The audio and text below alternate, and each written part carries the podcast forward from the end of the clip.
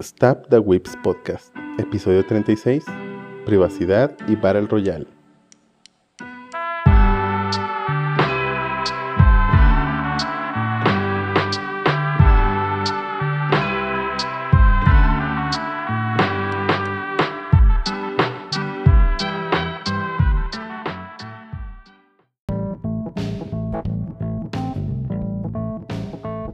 Bienvenidos a Start the Wiz Podcast, episodio número 36, un podcast dedicado a hablar de anime, internet, juegos, manga, desarrolladores y demás cosas que le interesan a los whips.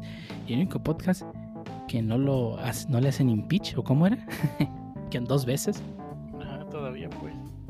Todavía. Aún no nos hacen impeach. Aún. Y menos dos veces. Y el día de hoy tenemos a mucha gente reunida aquí en esta sala común, virtual, ¿verdad? Porque pues pandemia y eso. Aquí preparada para dar su opinión sobre temas que no conocemos. Y empezamos contigo, Dios. Pancho, ¿cómo has estado? Pues bien, bien. Estando aquí de regreso después de un capítulo de ausencia. Un par de horas de juegos han sabido mi alma todas estas vacaciones. Pero ya estoy listo para volver a hablar tonterías aquí. ¿Y a ti, Jarvis? ¿Cómo has estado? Am, bien, digo, esta semana, como ustedes saben, este tengo mi 3060 Ti ya en mi PC, entonces he estado haciendo pruebas en diferentes juegos en stream, tanto en YouTube como Twitch. eh, dando por entendido que pues al parecer mi problema va a ser en internet, hay que treparle, sí, sí, obviamente. Ah, y realmente debo decir que he estado bien. De hecho, ahora el cuello de botella es el monitor, pero pues ese puede esperar un rato. Así es. Lo interesante es que ya sabían, ¿eh? Los que te escuchan. Ah, bueno. Si ya sabían, no recuerdo. me si sabían no. Ah, bueno, no recuerdo. No, pues tú dijiste, eh, ya, como ya saben. Ah, bueno, si me siguen en mis redes sociales se darán cuenta. Ajá. Ah, Ah, pero bueno. y Es que él asume que todos lo siguen y así debería de ser. F. Ahora nos van a tachar más de burgueses, porque- Oh, bueno. ¿Y a ti qué tal? ¿Cómo te fue en la semana mainilla? Bastante bien, de hecho estuve... eh, bueno, eso no es bueno, pero estuve batallando con el ambiente de desarrollo de mi cliente, con quien trabajo. Y eso me dio tiempo de hacer otras cosas. Estuve jugando con Code Spaces. O sea, me, arreglaba y medio me ponía a hacer otras cosas porque pues, me aburría estar corriendo comandos y ver si jalaba. Entonces me puse a hacer otras cosas y estuve probando Code Spaces eh, de GitHub. La verdad está bastante cómodo, sí me gustó. Eh, es un- una buena opción de tener todo tu IDE y todas tus configuraciones eh, pues, en la nube y no tener que estar corriendo recursos ni, eh, pues, ni estar ahí esperando a que se caliente la Mac y eso. De hecho salió un proyectillo chidillo de mis juegos ahí en Spaces. Eh, ya lo pueden checar en mi, en mi GitHub. Se llama Time to Hurt MX. Y pues es un bot de Twitter que es- va a estar avisándonos cuánto nos falta para que la inmunidad de rebaño llegue a México eh, basado en la, en la eh, en la vacunación promedio. Y pues es prácticamente lo que hice la semana. ¿Y ¿Tú, Choto, qué tal? yo, pues no he hecho mucho realmente esta semana. Bienvenido a la cuarentena. no, bueno, creo que hice más en las vacaciones, creo. Ah, no, ya llevo. Ah, no, sí, esta es mi primera semana de, trabajo después de las vacaciones. Pues no, no hice mucho. Eh, me puse el corriente en anime. Vi la de Code Black de Cells at Work. El, el episodio pasado de Attack on Titan. Empecé la de Jobless Reincarnation. Está interesante. Bueno, me gustó cómo describen el progreso de la magia en, en el personaje. Digo, realmente no pasó mucho en el primer episodio, pero me gustó cómo van describiendo algunas cosas. Digo, no se ve mal. ¿Tú no Y la por ahí-? No, no he visto aún el de la araña, pero sí lo tengo en mi fila de animes por ver. Y pues no, creo que no me acuerdo qué otro más. Ah, bueno, me puse el corriente con otros que tenía pendientes como el de Dai no Dai Boken que no había visto y así. Pero de anime nuevo, pues nada más el de Job the Reincarnation y Code Black de No. Cells at Work. ¿Y no estás viendo Cells at Work regular, que también empezó su segunda temporada. por? Ah, sí, no, no la he visto. Me digo, a lo mejor la vea después. Digo, la verdad es que la primera, si bien no estaba mal, tampoco se me hizo la gran cosa. Y la de Cold Black sí me llamó bastante la atención y empezó bien, de hecho. Eh, falta ver qué, qué más, eh, bueno, cómo evoluciona. Y, y sí, yo creo que acabando la de Cold Black sí me aviento la de Work. Y pues ya, creo que no, no hice más que jugar Warzone y Warzone y ya. Sí, no, no jugué otra cosa, creo. Pero ya, eso fue todo. ¿Y tú, Lee? Eh, pues aquí también encerrado, regresando en, el- mi primer podcast de este año, eh, con muchas ganas de pues, seguir grabando más cosas. Y pues la verdad, igual que tú, pues, no he hecho realmente nada pues, relevante o muchas cosas no tan nuevas, pero pues me banearon un rato del... ¿Cómo se llama? Hotcito de Heroes of the Storm por pues, malas prácticas. Pero le dediqué más tiempo al Warzone con los compas y ya, ya hemos ganado más de una vez, se siente chido. No, no. Pe- Pero, se es una chido mala, no solo estar perdiendo. pero eso no es una mala práctica. ¿Cuál fue la razón del baneo? Ajá. Ah, no, la mala práctica no de, del hotcito fue que en ocasiones, pues, por situaciones externas me tenía que ir. Y pues, Situaciones externas. eh, pues dejaba a veces una partida a la mitad o algo así. Y, Que el otro, que el otro vato traía más si es una situación externa. Sí, eso no depende de mí. Y pues sí, en su mayoría, pues empecé a ver, la- ya, bueno, ya me eché la última temporada de Cobra Kai, empecé, ya me eché todas las películas de Star Wars, ya, ya, también empecé con Mandalorian y creo que sí fue una buena combinación el empezar Mandalorian después de ver todas las películas de Star Wars, porque sobre todo las 4, 5, 6 que son las viejitas, eh, pues eh, yo las vi en el canal 5, imagínense. Si saben qué es el canal 5 ya tienen una edad. Imagínense, ahí no, no sé qué es. ah. Por eso, si no saben qué es Canal 5, no, no están en edad de saber que, que hace mucho tiempo que las vi. O Y en el país, una de película saber. en- bueno, es tela abierta, en pocas palabras, aquí en, y para que la pasaran en tela abierta solamente tenía que pasar un buen rato. Y pues las llegué a ver pues como que medio saltadas y realmente no, pues, no, no le entendía mucho. Así que, pues sí, o sea, sí disfruté un poco más de eh, pues, las películas, ya pude entender un poco más la secuencia, la vimos desde la 1 hasta la 6. Y ya, está, las recomiendo bastante. Y pues de ahí en más, nada nuevo. ¿Y tú, Dio, qué has hecho de nuevo aparte de One Piece? Ah, él hizo One Piece, vaya. Sí, Tío, sí, en secreto soy Eiichiro Oda, no sé si sabían. no, yo hablando en serio, pues nada más jugué la demo de Monster Hunter World Rise, perdón. Monster Hunter Rise, está buenísimo. Ya quiero que sea marzo. Pero bueno, yo creo que hasta aquí la introducción. Vámonos al primer tema. Vámonos.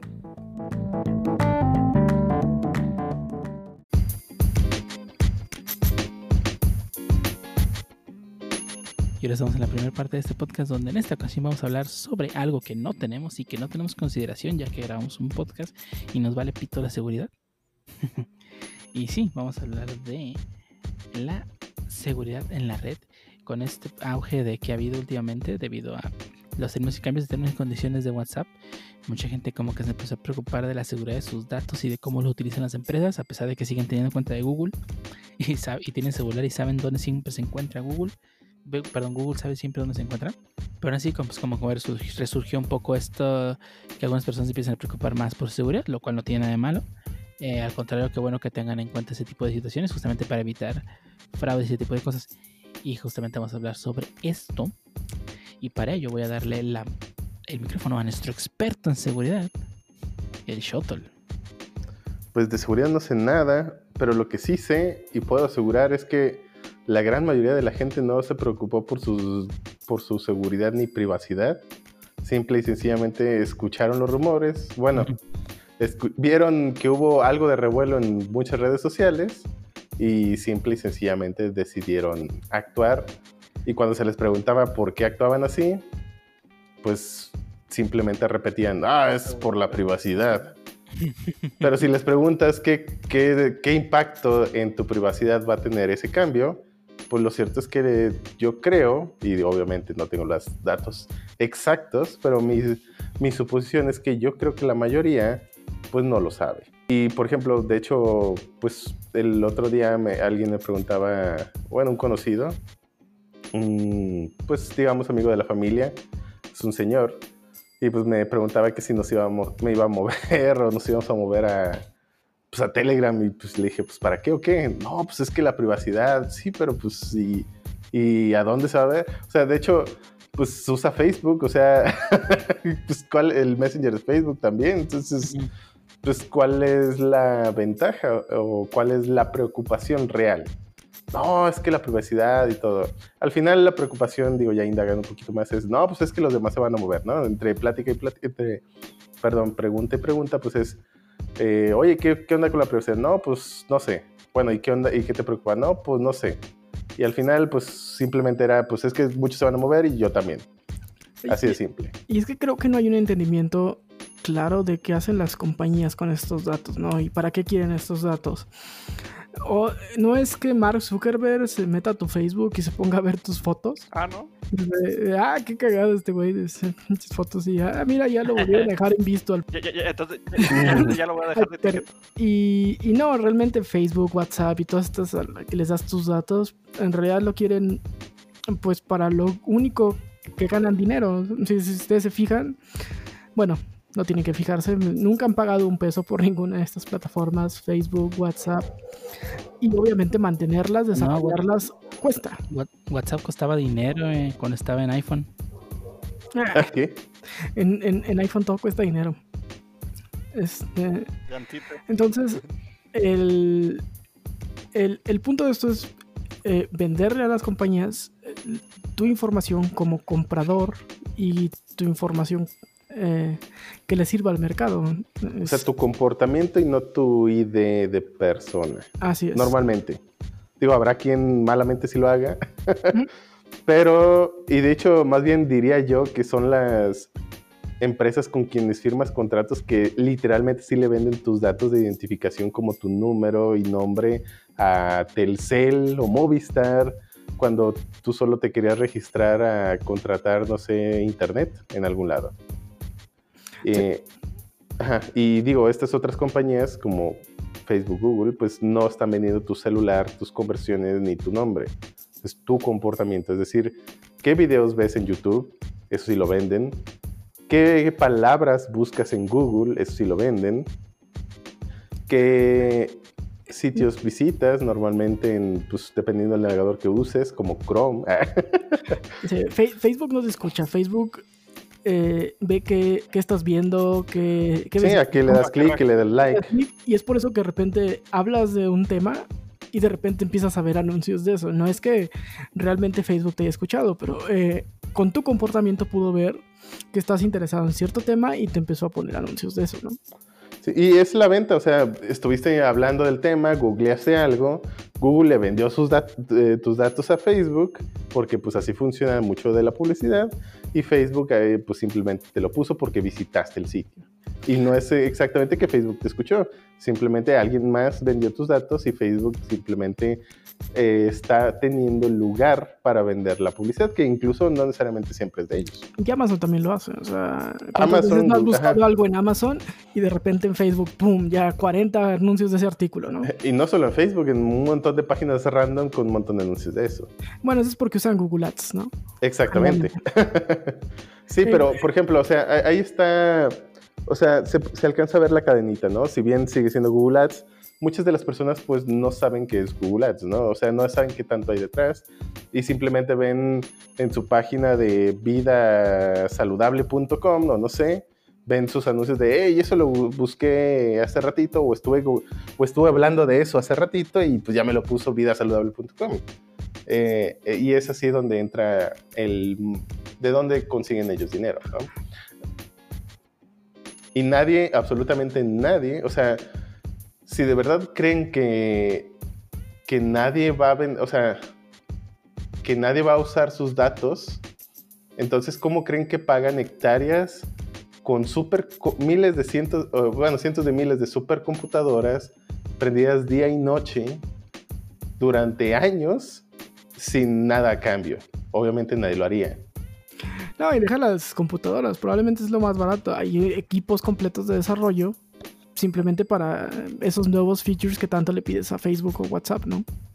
Sí, bueno, en, en general los desarrolladores pues van un poquito, bueno, el desarrollo es más para atraer a esa gente para que pues hagas tu comportamiento en sus sitios para ellos vender pues tus datos. No, y, y de hecho, O sea, por eso está esa competencia, ¿no? muchas ¿Eh? veces usan el gancho de, de la mayoría de las aplicaciones a un inicio, si se fijan, o sea, se ven más libres, sin anuncios. Si alguien tocó usar eh, YouTube cuando recién empezó, Facebook o otras aplicaciones, no estaban plagadas tantos de anuncios. O sea, lo que hacen es llegan, eh, hacen que la gente se familiarice con la aplicación y ya, o sea, si, y cuando empiezan a meter propaganda o algo más, no sea, o sea, ya estén tan inmersos en la aplicación como que les dé, o sea, tanto así que les dé flojera el decir, bueno, ya marcaron los anuncios, pero pues es la que usan todos, aquí tengo todos mis contactos, todas mis amistades.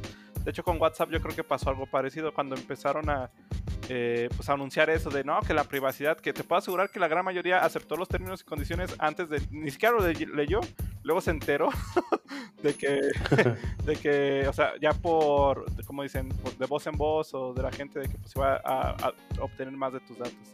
Y, De hecho, Ajá. yo hice eso. Yo, yo vi el warning ahí. eh, ah, sí, sí, lo que sea. Y ya, ya después vi en Twitter que nuevos, nuevos políticas de seguridad. Ah, creo que es lo que le di a aceptar ahí sin ver. Mira, e- es como en todos lados, o sea, quieres seguir usando la aplicación, tienes que aceptar mis términos. O sea, la otra opción es dejar de usarla y la verdad para la mayoría es pues bastante extremista. Sí, la verdad, me- algo que sí me gustó es que eh, pues mínimo se alzó un poco más la voz en el decir, oye, están tomando toda esta información. Está bien que la gente lo sepa, también que las compañías eh, pues sepan que los usuarios saben un poquito más, porque yo creo que la gran mayoría asume de, Bueno, Ajá. es que no saben, o sea, creo que... Bueno, no, o sea, sí, o sea, que no saben al fondo, o sea, tal vez como tú dices, aunque no tengan un conocimiento específico de qué es realmente lo que hacen con su información o cuál es la información que toman, como tú dices, tal vez muchos piensan de, no, seguramente está leyendo mis comentarios o los videos que le pasé al compadre y así. Lo que me agradó es que, o sea, eh, si no me equivoco, o sea, tanto parte de WhatsApp, eh, pues se dieron cuenta que la gente pues realmente empezó a, pues, investigar un poco más, que sí, se dio más creo que por el hecho de que la gente empezó a realzar un poco más la voz de, oye, ¿sabías que van a te- tener esto y aquello de tus datos? Pero mucha gente pues también lo llevó a otro extremo de decir, no, pues seguramente van a ver todas mis conversaciones, pues déjame cambio. Y creo que es bueno, o sea, porque, mm, o sea, mínimo que estén interesados y que sepan un poco más, o sea, ya, aunque pues sea tal vez, como dicen, no tan precisa la información, pero el hecho de inmiscuirte un poco más, porque es algo que pues, la gran mayoría, o sea, su Facebook no lo tiene privado, cualquier persona usualmente puede entrar en la mayoría de otros Facebook. Yo creo que ese tipo de cosas que son datos más personales y propios, ahí es donde sí deberías de tener más precaución. En WhatsApp, pues usualmente son contactos que tú tienes, también tienes que tener cuidado de no agregar a cualquiera, pero no es tan fácil tener tu información ahí. Sí, he visto gente en WhatsApp que tiene la parte de amigos abierta. Y, y- y a veces me toca. Ay, güey, ¿cómo se llama este vato? Ah, ya sé, es amigo de este. Y ahí lo, ahí lo busco. Ah, fulanito. Ah, mira, ahí ¿En está. WhatsApp? Digo, en Ah, Facebook. ah, dije, ah, cabrón. Ah, yo dije, ah, caray, ¿cómo? ¿dónde está eso? No, no, Facebook. Ah, eh. WhatsApp, sí. Facebook, Instagram, lo mismo. ¿Qué rayos? No. No- no- nueva aplicación con nuevos Ese está, nos está spoileando del futuro. Ah, eh, ah, vaya, vaya. Ah, ¿no sabían de ese nuevo feature? No, no. Ah, pero Sí. cre- creo que se ha estado. ah, no creo que se esté haciendo más grande de lo que es. Digo, al final del día cada quien debería de saber a ciencia cierta qué es lo que hacen con tus datos. Pero am, no podemos decir, ah, es que están haciendo X, Y, Z. Ni pueden asumir cosas si para empezar, por ejemplo, no leemos los términos y condiciones. Ahí están, ok, a todo el mundo le da flojera leer pues ya aceptaste, o sea, estás de acuerdo a lo que sea. Ya dijeron que ellos van a vender tu información, lo que, no sé, fotos, videos, lo que sea. Y dijiste que sí, que diste tu consentimiento. Pues, o sea, sí, mira, lo que me agradó en esto, o sea, sí entiendo que, pues, a final de cuentas, como dicen, la mayoría acepta sin realmente comprender a fondo. Lo que me agradó más bien fue el hecho de que, pues, la gente, aunque, como dicen, no sea tan correcta la información, o sea, pueda alzar un poquito más la voz, o sea, no dejar a las compañías de, pues, haz lo que quieras, pues, te tengo que aceptar a fuerzas. O sea, creo que el hecho de, pues, como usuario, también el poder decir, oye, aguanta, eso sí se me hace exagerado, o esto ya siento que invades en cierta forma, y tal vez, como dicen, nunca lo cambien, pero dan esa información de, oye, está llegando hasta este punto, eh, pues las aplicaciones, las compañías, y pues estate, o sea, está un poquito más atento de qué es realmente lo que está pasando, porque la gran mayoría nomás, como dicen, pues dicen, no, pues a lo que caiga. Y pues me agrada eso, que mínimo se vea un poco de reacción de la gente a, pues a algo nuevo. Sí, no me agrada tanto que, pues, como dicen, mal informe. De hecho, me, me acordé cuando llevaron a Max Zuckerberg al juzgado que por lo pues, del monopolio y la información que tenía de Facebook y que los jurados le decían, oye, ¿por qué Google sabe a dónde voy? y este, soy. Oye, estoy de, soy de, Facebook, espérate, y eso tiene que ver con otras cosas. Y muchas veces um, tú aceptas... No lo sé, señor. recuerdo, no que, sé, que varios... recuerdo que, o sea, fragmentos de entrevistas y también igual a, en este caso a, a Mark, Sí. que, que le preguntaba algo y luego él así como de, um, señoría, pues no sé cómo qué responderle a eso. Qué rayos. Nada más que, o sea, Sí, y, yo creo que la, el juzgado es la gran mayoría del porcentaje, tanto en Estados Unidos como en México. O sea, realmente no saben cómo funcionan las cosas detrás. Asumen, como dicen, el, el intento de la X verde. Pues sí, o sea, no, no todo es Nintendo, no Facebook Sí. controla todo. Hace, funciona con, con magia. Ajá. Sí, o sea, Mark en ese momento se sintió como todos los que hemos tra- que trabajamos en, en IT nos hemos sentido en nuestra vida cuando nuestro tío nos pregunta, oye, ¿sabes por qué? Una cosa bien random de su celular. Así de, "Ah, no sé, no trabajo en Google. Eh, Pero, pero, pero puedes hackear mi Facebook, ¿no? hackearle el Facebook de fulanito, ¿no?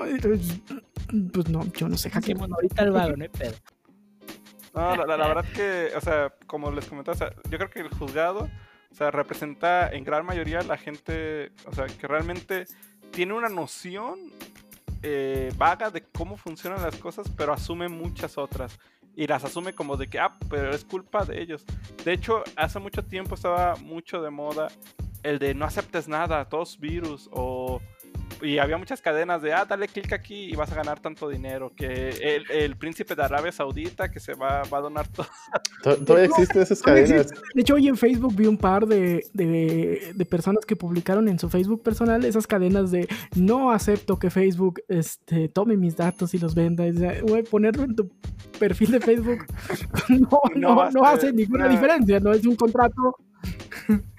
El único co- Ta- También había Sí. cadenas de WhatsApp de que va a ser, ya va a ser de cobro. Si no compartes esto con tanta gente, pues, o sea, te lo van a cobrar a partir de tal fecha. Son detalles que por ignorancia simplemente o falta de conocimiento, pues mucha gente, pues por desgracia cae y eso es lo que retroalimenta las cadenas. El no informarte, Sí, o sea, el, el reaccionar antes de informarte es lo que hace que una, pues, una noticia falsa se propague tan rápido. Literalmente fake news. Ah, Este, por ejemplo, eh, en lo que dijo Medinilla, me acuerdo que esa la llegué a ver hace aproximadamente, fíjate nomás, hace unos 5 o 6 años atrás. dice, y no me llega el dinero Y- todavía. No, no, no, no, no, no. O sea, a, a lo que a lo que voy es que sí decía de que no autorizo a Facebook para que use mis fotos, la la la, de acuerdo a la ley. Y, y estaba bien chistoso porque recuerdo que ese decía de acuerdo a la, a la ley en, en escrita en Roma, la la la. Y yo así como, ¿y qué tiene que ver Roma con Facebook? ¿Y qué tiene que, tiene que ver? O sea, no, no manches, o sea. Y en dado caso de que pudiera aplicar, aplicaría para aquel país, no para ti que tú vives aquí en México, no sé, Tiene, tiene algún punto. ¿eh? La, la comunidad europea tiene el famoso GDPR o General Data Protection Regulation, que de hecho muchas de las cosas que WhatsApp quiere implementar de este lado no las puede implementar allá, porque está el GDPR. Está, pero fíjate, es curioso porque, por ejemplo, aquí en México existe la Ley Federal de Protección de Datos Personales en posesión de los particulares, tal cual así se llama la ley. Sí, tiene, tiene un bien perrón. Eh, sí, tiene nombre bien perrón, pero, o sea, legisla- legislación hay. Si lo vemos de esa manera, que a lo mejor quieran hacer bloqueos de X, Y cosas, pues sí, eso sí, no lo hay. Tal cual dice la ley, ah, bueno, este, no, pues tiene que decirte para qué van a ser usados. Y si te dice to- todos, los, todos los usos deben de venir en el aviso de privacidad. Entonces, digamos, de que si hacen un uso diferente a lo que viene en el aviso de privacidad, pues sí te puedes quejar, obviamente, inclusive puedes demandar. El problema es que si no lees el aviso de privacidad y luego vas y te quejas y luego ya vas y lees el aviso de privacidad de que no, es que tú autorizaste que yo aquí en México pues te iba a agarrar todos tus datos y los podía pasar entre mis aplicaciones, entre aplicaciones de terceros, sin ningún problema. Pero luego se maman eh, luego, a veces en llamadas que te dicen, puede leer el aviso de privacidad en www.telcel.aviso de privacidad. Este si es el aviso de slash xrfg.com. Sí, sí, o sea, creo que ahí e, es más fácil inclusive porque, o sea, a ver, espérate, tú tienes que darme el aviso de privacidad, yo por yo no lo voy a consultar si tú no me lo das, o sea, tú porque Telcel, o sea, si yo estoy hablando contigo, tú no tienes por qué almacenar mis datos y tu aviso de privacidad yo nunca lo acepté.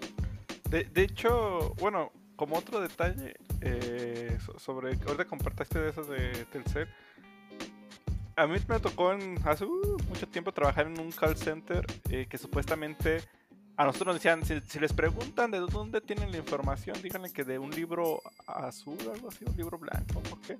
Que venían que pues ciertos números. Eh, la sección la sección blanca, ¿Sección ¿no? amarilla? No, es que eh, hay unas... Es que- Ah, bueno, sí, la sección blanca era todos los teléfonos que habían Sí, registrado. pero Ajá. yo tenía, bueno, número de teléfono y no sé, bueno, creo que sí.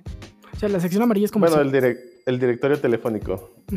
Que de hecho, sección amarilla te ofrecía los dos, o sea, la versión de directorio telefónico de personas y la sección amarilla eh, Oficial. Ajá, de, ajá, de anuncios comercial, pues, tal cual. Bueno, mi duda aquí era, digamos, en cuestiones celulares, ¿cómo se obtiene, alguien sabe cómo se obtiene la información para que te puedan contactar diferentes servicios de, tanto sean compañías o algo? O sea, de- Se las venden. Ujú, las Sí, venden. igual no puedes saber a ciencia cierta quién se las vendió. O sea, a lo mejor Telmex le vendió a Telcel, o bueno, se las pasó, digo, ya que son de la del misma persona, y luego Telcel ya se las revendió a Movistar o a, no sé, a Liverpool o no sé, al... Sí, pero Y lo, pues lo- lo que que ti- si lo- no estás en sus registros, ellas asumen que no estás en su compañía, por lo tanto te llaman. Y como los teléfonos son combinaciones finitas, pues puedes adivinar un número. No, Incluso pero hay muchos que es eh, ah, tal cual le encuentran tu nombre, o sea, es Eh, te- te teléfono hablan- y nombre. A mí me hablan de Telcel con, con nombre y apellido. Ah, no, No no. me, no me han aplicado, ya les Ah, conté. De, bueno. de Telcel no, pero, pero sí me ha tocado... No manches, el otro día ya me acordé, el otro día me hablaron de una funeraria que si quería sí, a mí comprar... Ah, tengo el gusto con fulanito. Ah, caray, sí soy yo. Mire, le hablo de la funeraria. Ah, caray, yo dije, pues, ¿qué pasó? ya valió, ya valió. Es para ver si le interesa un paquete. No, gracias. Digo, sí, entiendo que no soy inmortal, pero no traigo ganas de morirme hoy. No. De hecho, me, sí me no, daría miedo. con, no amaneció con ganas de, de- de estar bajo tierra unos 5 metros, Ey. joven. Sí, sí, sí, si me saliera Google con un anuncio de funeraria, sí, sí me asusto. Que sabes que yo, que yo no sé. Ey, ¿Sabes qué? Pues los pedidos de Amazon acá de, o, de, o del Walmart, Coca, gancitos. Sí. ya me queda mucho. ya. pidió mucha comida y vive solo, ajá. Ey. Eh, Pe- Pero es- eso que dijo Ángel ti- tiene cierta importancia porque, por ejemplo, ahora al final del día, si no lo quieres leer y no lo lees, pues ya ni modo, el aviso de privacidad vuelvo a reiterar lo mismo. Pero si, por ejemplo, llegas a, no sé, una compañía, digamos, heladitos X. Entonces, en, en el- en- yo, dije, se va a equivocar y va a decir No. Ay, digo, no, tranquilo, tranquilo. Heladitos potosinos, dice. Bueno, moreliana, güey. Y, y en heladitos X te dicen, bueno, pues tú eres cliente frecuente, voy a almacenar tus datos y te voy a dar pues, esta tarjetita para que vengas a, pues, a comprar más seguido y te vengas descuentos, ¿no? Y pues al almacenar, tus datos, al, al almacenar tus datos tiene que darte el aviso de privacidad. En el aviso de privacidad tú podrías ver realmente si dice, ah, bueno, pues nomás los voy a guardar para mí. Y si ya después realmente pudieras darte cuenta, porque a lo mejor ni siquiera te das cuenta que él realmente, ellos realmente los vendieron, si te das cuenta que él los vendió, tú con ese aviso de privacidad sí pudieras meter una demanda. A ver, espérate, tú, yo te di mis datos a ti, ya supe que tú los vendiste y en tu aviso de privacidad no viene que los sí, tienes que vender. sí, básicamente el aviso de privacidad es para decirte a ti, o sea, es un aviso a ti, decirte cómo van a usar los datos que le hayas dado. Sí. Ya sea, algunos incluyen tal cual la venta a terceros con motivos publicitarios, y algunos tienen casillas de esto sí, esto no, etcétera, ¿no? Es que la diferencia de la legislación mexicana con la GDPR. En GDPR hay muchas cosas que el usuario tiene que dar su... ex- eh, no solo tiene que ser notificado, sino que tiene que dar su autorización expresa. Ajá, ok.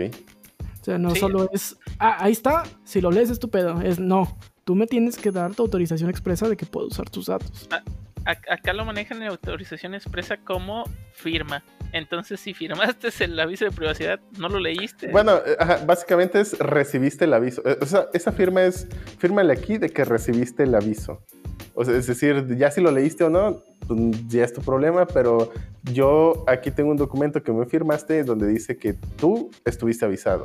No, no, y es que no es que diga que estuviste avisado regularmente en ese tipo de situaciones dice acep- el titular acepta los términos y condiciones con esa simple frase. Ah, bueno, el los términos y condiciones es otra cosa ligeramente Sí, que sí, implica el uso de algún servicio. De, de acuerdo. O sea, y to- muchos- los términos y, muchos- condiciones de una plataforma, por ejemplo. de acuerdo. Y muchos utilizan lo mismo en el aviso de privacidad. He leído mezclan, y, ajá. y autorizo el aviso de privacidad. Entonces, Sí, normalmente ajá, hacen las dos cosas. Es, estos son los términos y condiciones de uso de X plataforma y aquí está el aviso de privacidad para los datos que me acabas de entregar para, pues, entre que lo usas y entre que cómo yo uso tus datos. O Pregúntale Juan. sea, sí. sí, sí.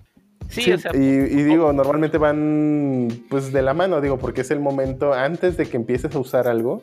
Digo, porque no puedes, o bueno, no deberías de poder usar algo si no, con- si no te han dado los términos y las condiciones, o si no, o no deberías de dar tus datos o ellos poderlos guardar si no estás avisado sobre cómo, ¿cómo van a eh, ser usados? ajá, cómo van a ser usados. Eh, eh, eh, estoy completamente de acuerdo. Y algo de lo que menciona Medinilla es muy, muy acertado, digo.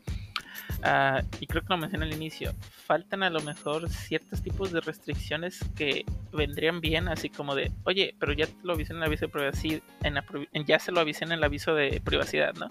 No, sí. Pero estas secciones en específico tienes que dárselas aparte. Y si él no las autoriza, no puedes, a lo mejor, por decirle así, cancelarle el servicio o negar el servicio. Simplemente él no quiere que hagas eso con sus datos y en específico ciertos y cuáles. A lo mejor, ya sea, por ejemplo, fotos. Para mí sí podría ser este algo ya muy personal o muy sensible.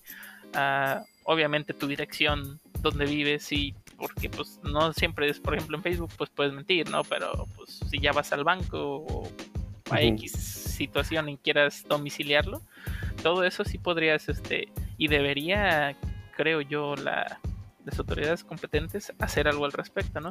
Y también siento que deberían de tener, o sea, no nomás llegar y, ah, somos los abogados muy chidos y vamos a hacer esto, ¿no? Digo, también consultar con gente del área y, de- y, o sea, y diferentes especialistas, ¿no? Porque inclusive el área de tecnología lo utiliza, el, otro tipo de áreas, a lo mejor de telecomunicaciones, no sé, no soy experto, obviamente, pero tratar de ah, quitarle ambigüedades y tratar de ser lo más explícito posible y que pues ahora sí que todas las partes entiendan, ¿no? No nomás ellos poner X, Y, Z y pues al final no se puede usar Pero- después nada. es que por desgracia creo que la cuestión legal sí tiene, número uno, sus terminologías.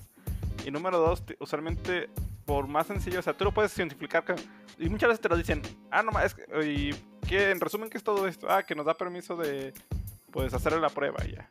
O, hace, o nos da permiso de que, o sea, le prestamos el carro Sí. y si choca, pues nos tiene que pagar el seguro. Ah, ok. Sí, sí, voy de acuerdo, pero... Ay, Y tiene un buen punto y creo que sí se debe legislar en el lenguaje. El lenguaje eh, históricamente siempre ha sido para discriminar a la gente. En, un principio, eh, cuando empezó la medicina, los doctores hablaban latín para que la gente del vulgo no los entendiera.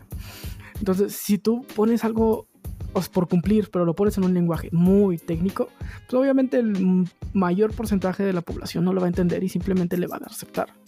Sí. Sí, vo- voy de acuerdo, pero también este, muchas de esas cosas, bueno, cuando yo llegué a platicar con un licenciado en Derecho, digo, también puedo haberme mentido, decían que trataban de ser, a, a veces dijera, lo más rebuscados posibles eh, para lo mejor para nosotros, pero ellos tratando de que cuando legislaran, que a veces de todos modos lo hacen demasiado mal, lo sabemos porque cuando le- hemos leído a veces leyes, pues no la entendemos, ¿no? O a veces quedan inclusive huecos legales, o sea, es lo que tratan de evitar, o sea, hacer una oración de tal manera de que no puedan refutarla con algún otro, digamos, de alguna otra manera y que quede explícitamente concreto lo que quieren decir. Algo así me quiso dar a entender. o sea, debe estar libre de, ambigüedad y debe estar... E, eso quería decir, libre de ambigüedad, pues. Y tienen que explayarse y por eso son pues muy... Y tienen que cubrir los casos que sí quieren cubrir y por eso tienden a ser muy largos. Pero sí ha habido leyes específicas sobre este tipo de cosas. Por ejemplo, no puede haber contratos donde el tamaño de letra es, eh, de cierta cantidad, ¿no? Algo así recuerdo, porque, o sea, no puede haber contratos con una letra tan chiquita que no se pueda ver. Eso es ilegal. No puede haber... Eh, bueno, de hecho, no me acuerdo si ya eso fue más general o si fue de México, donde empezaron a pedirles eh, una versión simplificada de lo que de las obligaciones en, algunos casos. Pero no me acuerdo si fue eso más como en otro país y, algunos empezaron a adoptarla, donde está el contrato y te dan la versión simplificada. Que de hecho algunas compañías hacen eso. Eh, cuando actualizan, por ejemplo, creo que Google, cuando actualizó, eh, bueno, Google y no me acuerdo qué otra eh, me tocó ver, donde tienen, esta es la versión corta, pero aquí está todos los términos y condiciones que, completos nuevos, ¿no? y, digo, según yo, pues ya estaban de alguna manera obligados en algunos países a hacer esto para que la gente precisamente eh, pues medio entendiera lo general, aunque ya en el detalle pues sea ya libre de ambigüedad, ¿no?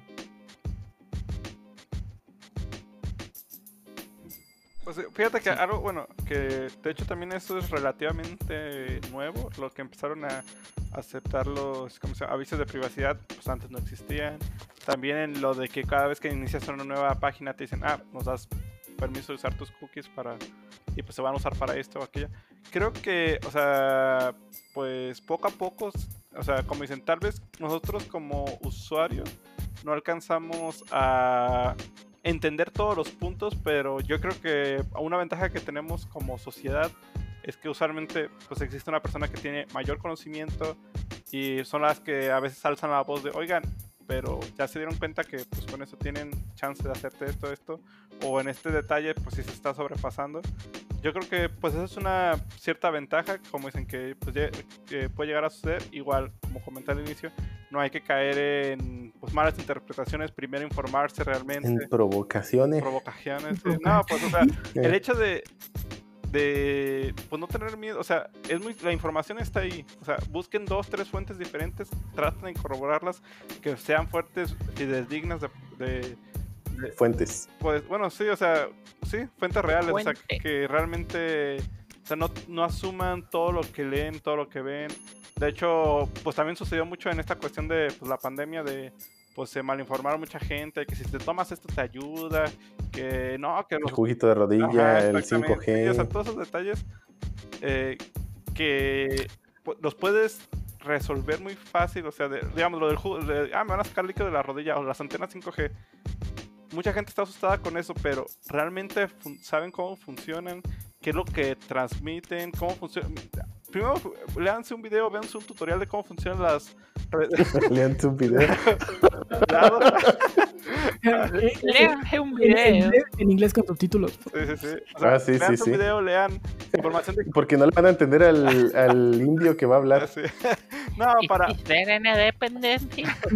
no, para que vean cómo funcionan las redes de telecomunicaciones. O sea, es que muchas veces a la gente... No, pero es que también vean videos de canales serios y de difusión, de, difusión, de... Ah, se me fue el nombre, de... Sí es difusión científica, ¿no? No. Mm. ¿El nombre? Tiene un nombre. Pues, ¿qué quieres? Eh, como Carl Sagan y el negrito este de los memes, tienen, son... Pues es Carl Sagan, ¿no? ¿Cuál otro? Su chamba, su chamba tiene un nombre, ah. que divulgación científica. Ah, ok, ok. Este, de hecho, Carl Sagan y este güey que se me fue el nombre también del el negrito de los memes y de, del nuevo Cosmos, pues su chamba es bajar. Pues es que él sabe que Carl Sagan. No, es Neil Tairis. Sí, Ah, ah, sí. Este, Carl Sagan no era negro.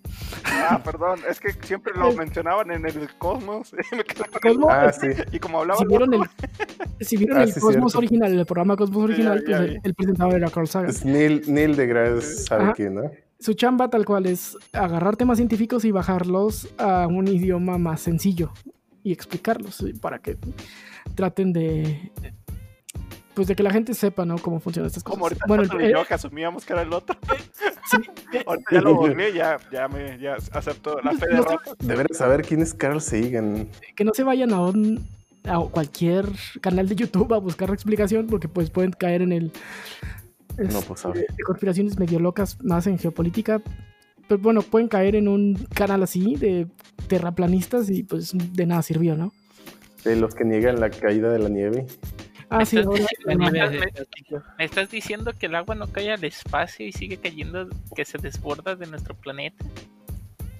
no Al igual que las aves tampoco son reales. Son drones del gobierno. Ah, y los australianos son y los australianos no existe porque pues la No, tierra no. plana no lo contempla entonces son actores que viven en Argentina Ahorita que dijiste drones de gobierno, recuerdo que, y regresando, bueno, entre drones y antenas 5G, recuerdo que haber visto un meme donde supuestamente en México iba- estaban poniendo las antenas 5G en los cactus. En los cactus. Sí, o sea, tal cual, o sea, los estaban disfrazando de cactus y nos van a querer poner la vacuna en el seguro. Tengan Y miren cuidado. cuántos cactus hay. Está lleno de antenas. Oh, bueno. El rancho rancho, sí, es real. No, y, Ahí, bueno, sí, sí. y Allá en Durango sí hay muchos cactus. algo que me gustaría. Hijo del norte. ah, tampoco hay tantos este, creo que he visto cinco cactus reales en mi vida No manches, vete a un rancho de Durango. Ahí hay un son frego. diferentes los pues- cactus a las. ¿Cómo se llama? La- los- las pitayas. Los pitalleros. No, ah, sí, sí, son diferentes porque unos dan tunas y otros dan pitayas. Sí. Sí, pues, sí, pero o sea, básicamente es la Ah, misma bueno, sí, ¿no? cierto, cierto. Tiene usted toda la razón. ¿Qué no? ¿Qué no? Bueno, no, No, sé, ¿cactus es un grupo ca- o no? son un- ah, es que hay un cactus que es diferente. La mayoría que existen aquí en México son pitayos. Nunca he Sí, visto ti- tiene usted toda la razón. Bueno, yo, yo he visto nopales, pues. Muchos nopales. Sí. Nopales sí, pero pues esos son nopales. Sí. o sea, no, no es cactus así. Pensaba que las pitayas se generaban por generación espontánea en los, eh, En los carritos, en los que hay canastos, vendidos ahí en el centro. que, que- que la señora ponía la, la- el baldecito o algo y ahí empezaban a generarse las Eh, pitayas. eh, Era un balde sin fondo de pitayas. Ya quisieras, alguna vez de chico me tocó ir con mis papás a recoger pitayas y en una de esas, o sea, esos árboles obviamente tienen espinas. Entonces, cuando estás ¿cómo recogiendo pitayas, no tienes que recogerlas con la mano, obviamente tienes que tener algo, o sea, ya sea una- un canastito con de este, o sea, como si fuera red, para que Una obviamente no se Sí, una bolsa. o, para que, o una bolsa, pues, o sea, algo para que no se golpeen pues, de la caída, porque a veces sí están altos. y recuerdo que alguna vez eh, me estaban cortando un Cayó no, uno no, en la cara. no, no, no, no, no, no, no, no volteé, dijeron, no voltees a ver para arriba. Ahí no volteé a ver para arriba, pero recuerdo que un tipo sí volteó y luego, ah, me cayó una espina. o sea, de las espinas cuando jalaron la pitaya Ah. tal cual la espina y pues obviamente pues cae. Y o sea, él volteando a ver la pitaya y lo, ah, me cayó una espina. Digo, hasta fue peligroso pues, pero en ese momento sí me reí. Pues, sí. Ah, y, y regresando un poco a lo de pues eh, seguridad en la red, lo que sí pueden, o sea, la mayoría de cosas que les mandan a aceptar, como usuarios no tenemos, como dicen, realmente mucho que hacer ahí. O sea, es básicamente, pues si quieres seguir usando mi servicio, pues acéptalo. Está, No, sí tienes mucho. De hecho, tienes mucho que hacer, como decidir si usarla Sí, o ah, no. sí, pero, o y eso afecta de forma significativa al negocio. Sí, pero a lo que me refiero, o sea, ya en ese punto cuando te llega la notificación de, oye, ¿qué onda? O sea, realmente no vas a decirle, ah, pues hay que, pues déjales marco y les digo, cámbiale esto, esto no me gustó. O sea, ya cuando te llega la notificación es de que esto sí lo acepto y esto no. O sea, Que tu acción como usuario es dejar de usar el servicio. Exacto, y, y- sí. y te digo ahora con Telegram. Telegram subió en, dos, en 72 horas, subió el 5% de sus usuarios. O sea, de, tiene creo que ay, y lo acabo de leer, creo que tenía 500 millones de, o sea, llegaron a 500 millones de usuarios en estos 72 horas y, en eh, y subieron 25 millones de usuarios. Es un frío de gente. También Signal, las descargas en Google Play estaban en 10 millones y creo que no, un millón y subieron a 5 millones, una cosa así. O sea, sí fue ridículo la cantidad de gente que lo hizo. Y dicho, esto, o sea, la- to- fue tanto así que pues ya, spoiler por cierto, pues, Facebook ya ha decidido darle para atrás a esto. O sea, la acción de los usuarios de rechazarlo terminó afectando tal cual las decisiones de la empresa. Pues sí, o sea, eh, ah, bueno, lo que me refería era básicamente, pues eso, o sea, como les comenté, de, eh, yo una vez que les llega la notificación, no, uso- hasta ahorita no me ha tocado ni una sola que digan, esto sí lo acepto y esto no, es todo sí o todo no, y si das que no, Sí. pues no te dan, o sea, ya no puedes usar, hacer uso de la... Tu única arma como usuario es decidir qué usar. Eh, Afortunadamente todavía casi todas las plataformas tienen competencia, digo, se usen más unas que otras. Excepto Eh, YouTube. YouTube, pues está Vimeo, digo, No, ese apunta a un público ya. De hecho, intentó competir al inicio, pero dijo esto no se puede y trató de irse a un público muy diferente. por ejemplo, pero si YouTube empieza a poner más restricciones y que ya las ha puesto, todavía más restricciones a, los creadores de contenido, los creadores de contenido se van a Vimeo, pues la, la plataforma tendría que cambiar. Sí, digo, si de repente suarmean una plataforma, la que sea, sí, así sí. O Pero ejemplo, para que eso suceda, pues está medio la- o- complicado. también, pensaba, lo, también lo pensábamos de WhatsApp. Pues digo, no es que haya desaparecido. No, no, no. pero es un No, primer es- golpe. Pues que si, si hay casos, o sea, está el caso de Ninja que se mudó al fallecido Mixer por una cantidad ridícula por parte de Microsoft. Y, y o sea, puede que ¿Mixer? ¿Qué diablos es eso? es una plataforma de streamer, streaming.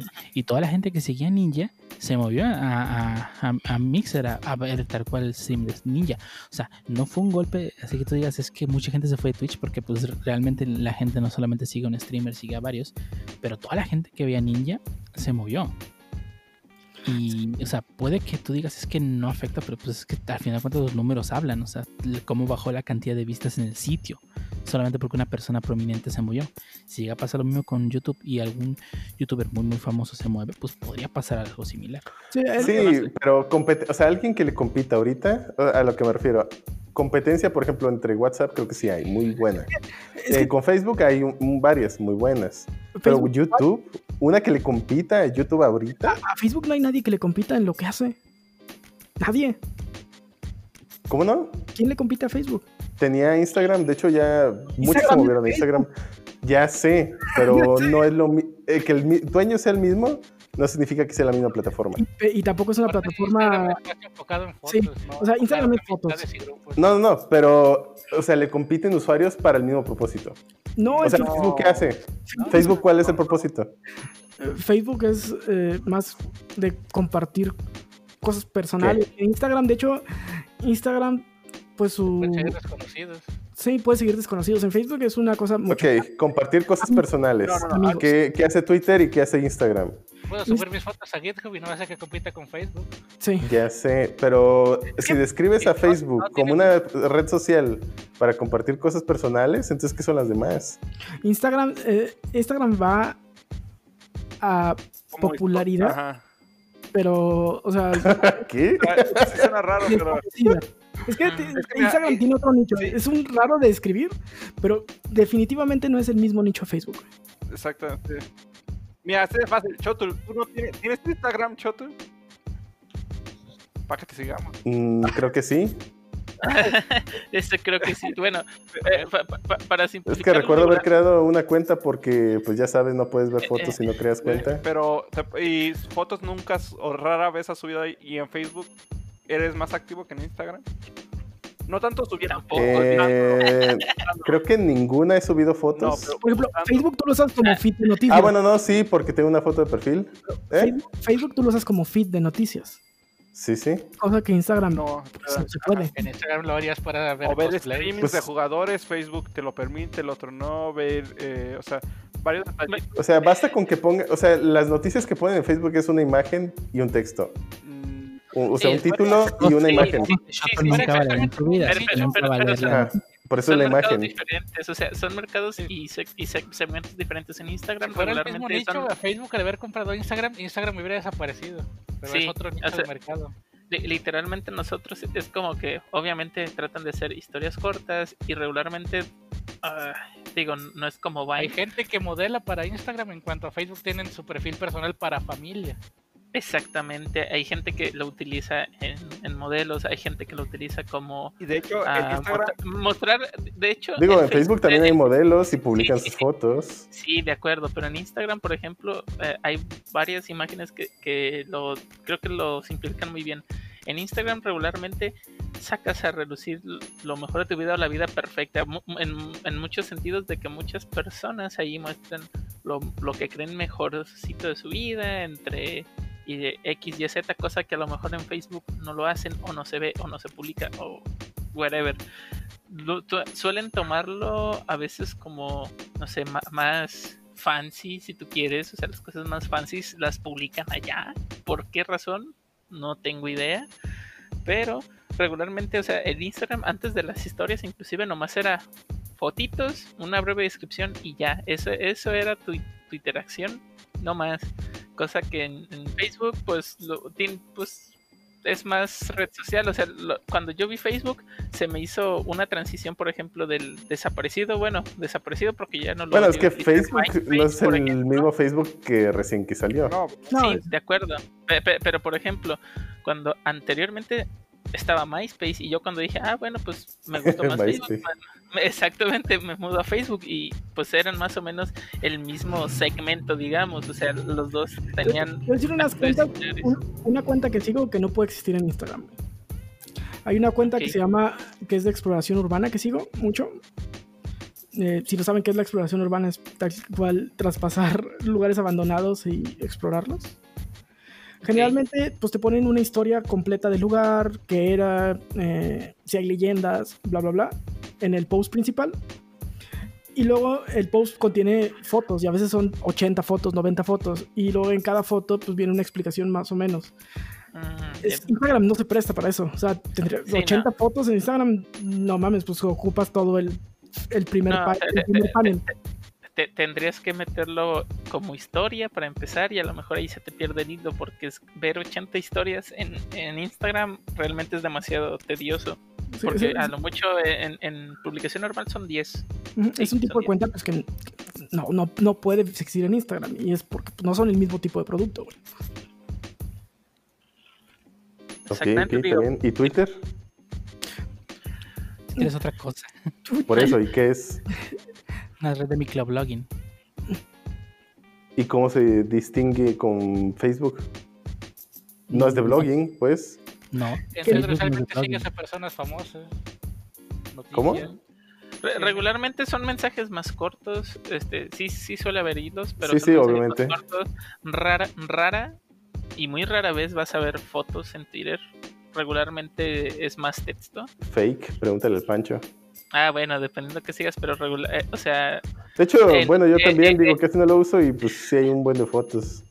Bueno, en cuestión general, en mi caso, casi no veo fotos. O sea, es, es más el, digamos, la fotito que sale, la fotito que sale de un- algún enlace que te mandan, pero es más puro texto. O sea, si quito esa imagen que sale porque están compartiendo en hipervínculo, básicamente, pues casi no veo imágenes.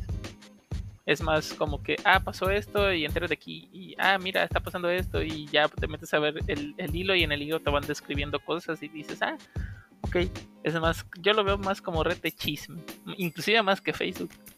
Ese sí, ese sí la veo como red de noticias. Lo veo más organizado por temas o tendencias más que Facebook. Para ver algo en Facebook, uno de tus contactos tiene que compartirlo, mientras que en Twitter puedes bus- buscar por tema, por hashtag. Sí, en, en- más comentado. en Facebook te enteras de la gente que conoces.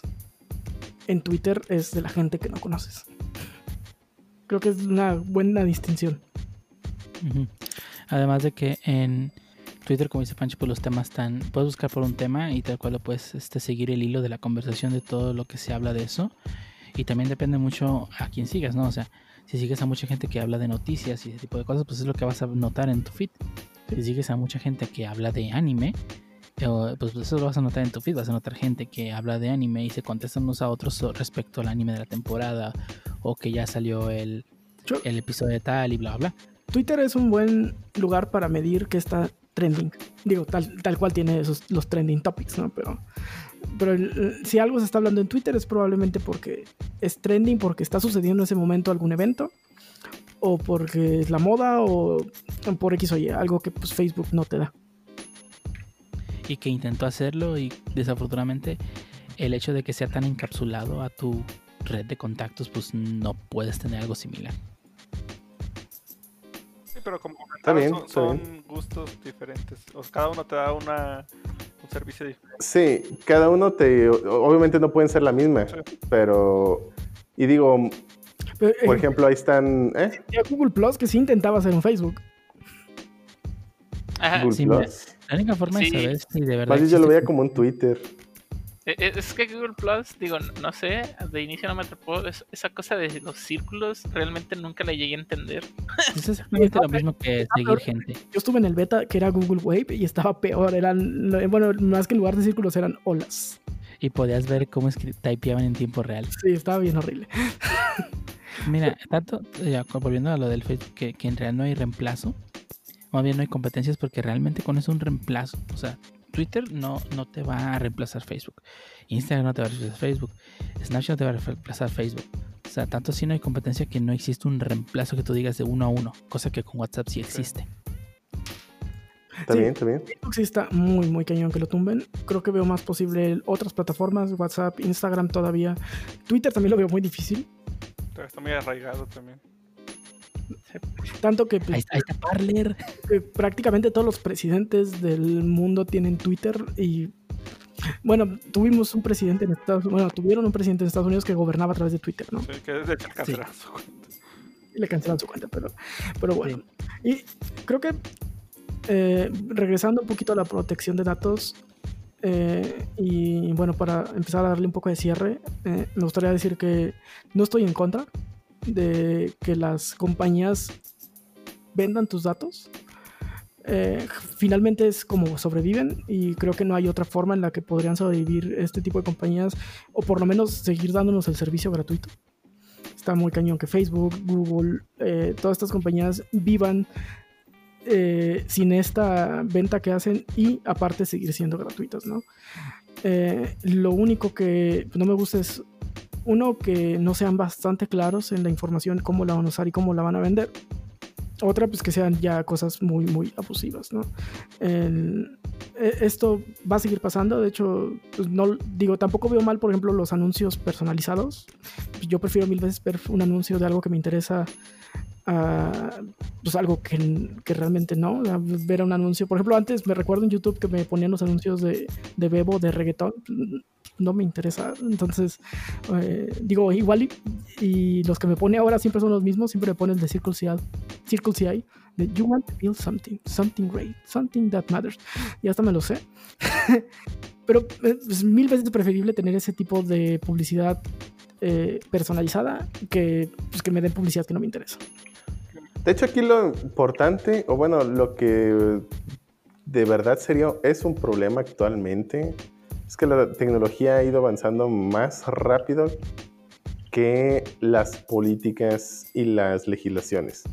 Y es que, por ejemplo, pues, de, de repente empezaron cada vez más y más empresas a querer guardar datos de las personas, porque se empezaron a modernizar. Antes, pues, era bueno, y mucho antes, a lo mejor era poco común que alguien te pidiera pues tantos datos, ¿no? O sea, pues para qué los quieres, pero empezaron a ver la utilidad de guardar datos y de, pues ahora sí que guardar tus preferencias, guardar tu comportamiento, y entonces pues eh, tuvieron que regular de alguna manera porque empezaron a haber abusos, ¿no? Como siempre. Pero pues también, por ejemplo, en el caso de las cookies, pues de repente eh, los navegadores lo empezaron a usar y todo, todo tranquilo, todo normal, hasta que encontraron maneras de pues traquear a la gente y pues reducir la privacidad, entonces todavía ahí había un abuso y empezaron a haber legislaciones.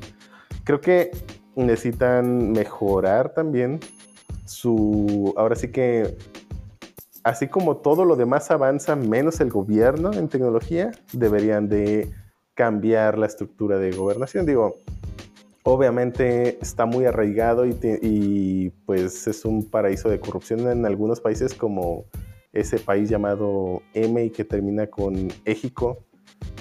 Pero, pero bueno, digo, ese sí es un verdadero problema porque si bien ahorita son las cookies y los datos de comportamiento, pues quién sabe en un futuro qué más puede hacer, ¿no? Sí, algo que, bueno, me gustaría agregar también es, eh, hay muchas cosas como dicen que pues sí son ajenas a nosotros, pero otras que no son tanto como comentamos hace rato de en Facebook o en redes sociales o algunas aplicaciones donde das información. Ahí yo creo que sí, donde ustedes podrían informarse un poco más, ver realmente qué personas tienen acceso a su información, ya que pues, la mayoría de compañías, como comentó Choto, lo único que quieren es pues saber, o sea, vendérselas a otros eh, productos, decir, ah, pues mira, tanta gente ve de esta edad a esta edad me ve, si quieres poner un anuncio, yo te lo puedo poner de este rango que puede interesarle esta información, etcétera, etcétera. Pero hay gente externa, o sea, gente ya, pues no dedicada, o sea, no empresas, sino gente particulares que pueden obtener mucha información sobre ti, dónde vives, dónde trabajas, a dónde vas, o sea, eh, eh, yo creo que en ese tipo de detalles sí, y es algo sencillo relativamente, o sea, el, el informarse y el protegerse un poquito más. Igual, de igual manera, o sea, para pues evitar como dar información de más a personas que pues tal vez puedan hacer mal uso de ello. Y otra cosa, también como dato extra, me gustaría comentarles, eh, hoy en día ya es más común, antes era, o sea, mucha gente dice, no, es que me hackearon la computadora, no es que pues alguien se metió a mi Facebook, alguien se metió a mi Amazon o algo así. La mayoría de gente lo que hace es envían correos falsos con diciéndote, ah, somos de, no sé, Amazon o de Facebook y sin, necesitamos que te logues porque alguien intentó iniciar en tu cuenta y te mandan un link para que confirmes que si eres tú, si no en tres días te lo van a cerrar y ya no lo vas a volver a usar. Tú te asustas, eh, piensas que pues es de Facebook el correo porque arriba dice Facebook y al momento de abrir te manda una página similar a Facebook, tú pones tu correo, tu contraseña pensando que es Facebook o Amazon o lo que sea y ellos se los mandan a, a las otras personas y ellos ya pueden con tus datos que tú mismo les proporcionaste acceder a tu Facebook correct real o a tu Amazon real, cambiar el correo y- o hacer mal uso del mismo. Así que tengan mucho cuidado con los correos o links que les manden. Realmente corroboren que en la parte de arriba pues sea Facebook o en la URL hay un candadito a la izquierda que asegura que esa página pues es segura. Y pues sí, es un poco eh, pues de más de que tengan que hacer, pero no caigan tanto en, en falsas informaciones. Digo, igual en aunque actives tu step verification de nada sirve, muchachos, si lo pasan, tengan mucho cuidado con eso. Y bueno, creo que, bueno, al final de cuentas, la única persona, más bien, la única persona responsable de la seguridad de tus datos eres tú mismo. O sea, si tú le estás dando datos a las empresas, pues tú lo hiciste a conciencia.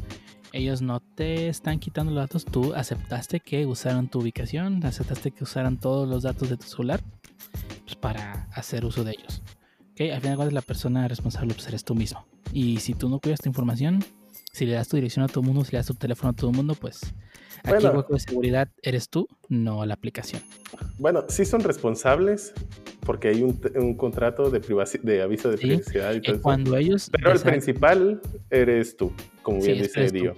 Exactamente, o sea, el contrato te va a proteger muchas cosas, así como WhatsApp está haciendo el nuevo contrato, sus nuevos términos y condiciones de uso, les está avisando, o sea, hubiera sido una mamada que no avisara. Al menos está avisando, para que queden conciencia de qué es lo que están aceptando y qué no. Y bueno, creo que hasta aquí este tema. Vamos entonces a las noticias.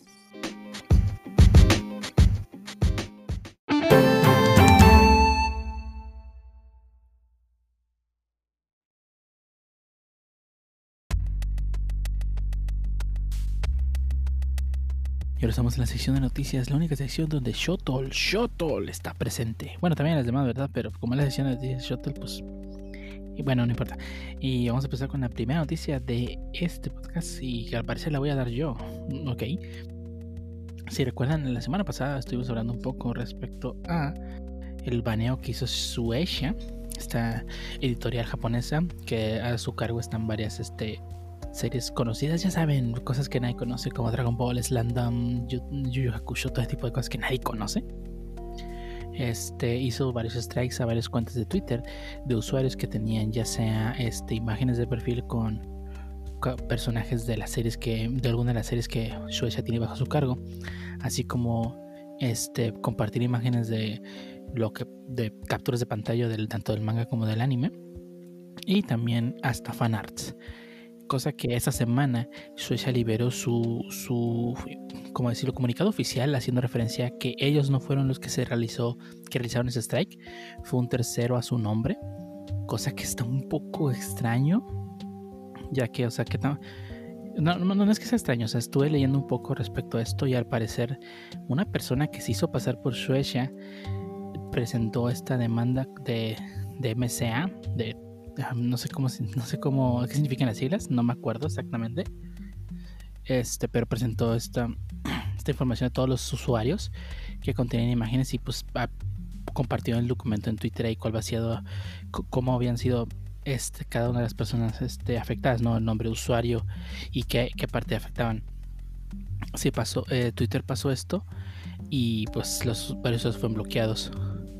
Eh, al parecer Suecia no hizo esto, lo hizo un tercero que pues según ley ese tercero lo único que hizo fue conseguir los datos de la empresa Suecia, que pues los pueden conseguir de Google, o sea, su dirección, su número de teléfono pueden conseguir de Google.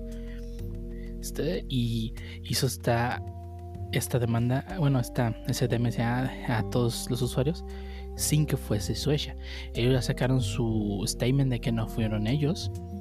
Este, todos los usuarios ya están volviendo a, bueno, poner imágenes de vuelta porque parece que no es algo real. No sé exactamente quién fue.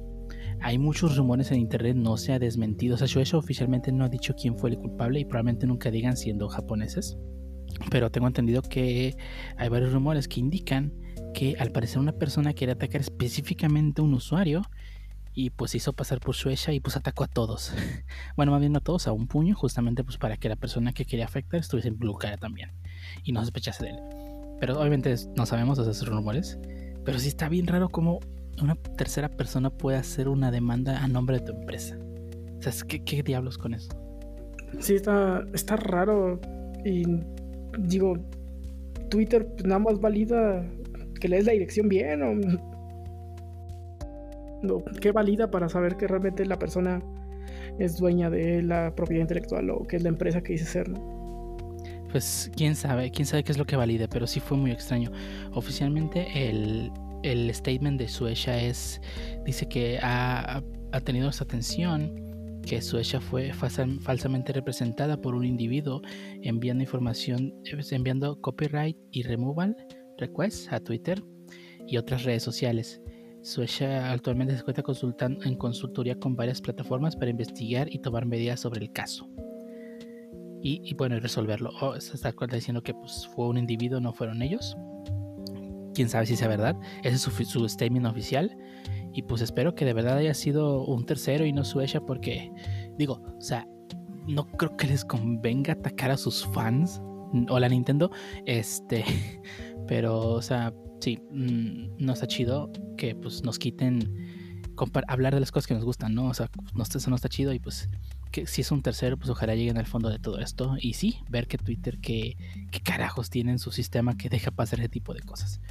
O igual no fue Twitter y fue un abogado al cual le dieron los datos y pues ellos confían para el abogado, quién sabe. Falta ver quién que resuelve esto. Pudo haber sido un buffet que contrataron para eso, ¿no? Y que pues la acabó. probablemente. Sí, o sea, quién sabe cuál fue el, el hoyo de seguridad que hubo ahí. Pero pues ojalá lo resuelvan porque pues, si esto pasó con una empresa como Suecia, pues, ¿qué, impide que pase con otras empresas? Pero pasando a notas un poco menos sad de gente baneada. Este, Lichan, ¿qué nos traes tú? Creo que sí, pues regresamos con nuestro patrocinador no oficial, eh, Xbox Game Pass. Pues hay unas nuevas adquisiciones que se agregaron este 14 de enero. Y pues con la primera que empezaré sería Edith Finch. Básicamente, por lo que estuve viendo, no, no he tenido el gusto de, pues, de jugarlo todavía, pero es como un tipo narrativa el modo de juego. Eh, por los reviews, eh, un review que estuve observando, creo que es una historia aproximadamente de 2-3 horas. No es una historia muy larga, pero que es una historia eh, muy profunda. O sea, que dice que en varias partes del juego se tuvo que pues pausarlo.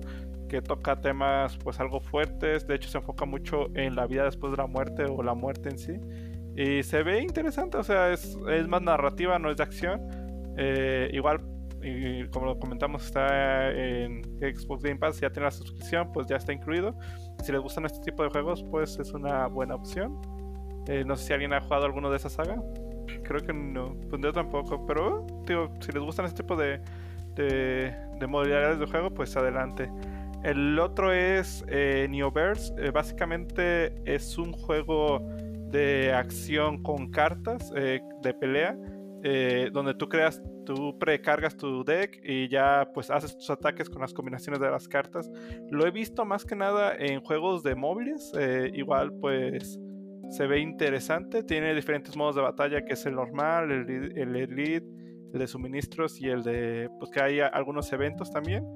Eh, pues yo en lo particular, o sea, no soy muy fanático de este tipo de, pues de juegos, pero si les gustan los juegos de cartas y de estrategia y de acción con eh, usando pues ataques con cartas, pues es otra opción que pues, se incluye en el Xbox Game Pass.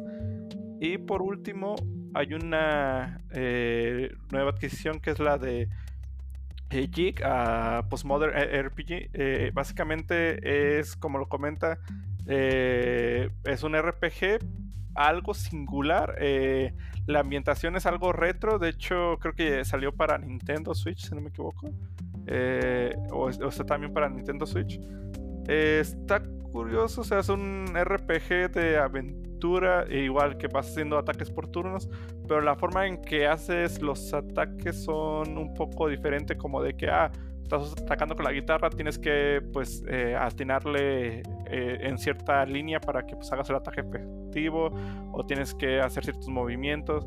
O sea, no es un ataque, pues, común, o sea, tiene sus variantes de, ah, pues, tienes que hacer cierta, ciertos movimientos se ve algo pues interesante, muy retro, o sea, la, ambientación es como juegos pues de, mm, ¿cómo se dicen? Pues sí, como 80, ¿no? Ajá.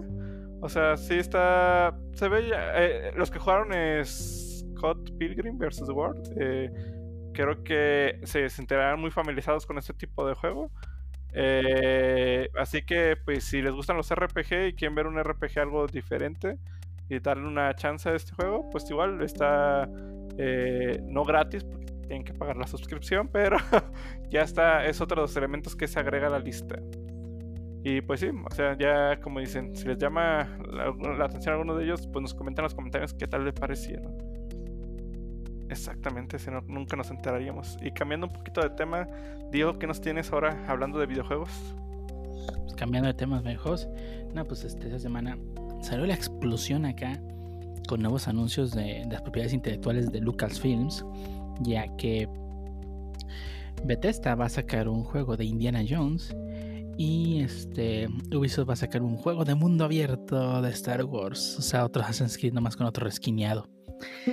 Eh, todo esto debido a que el, ratón podría ser un Far Cry.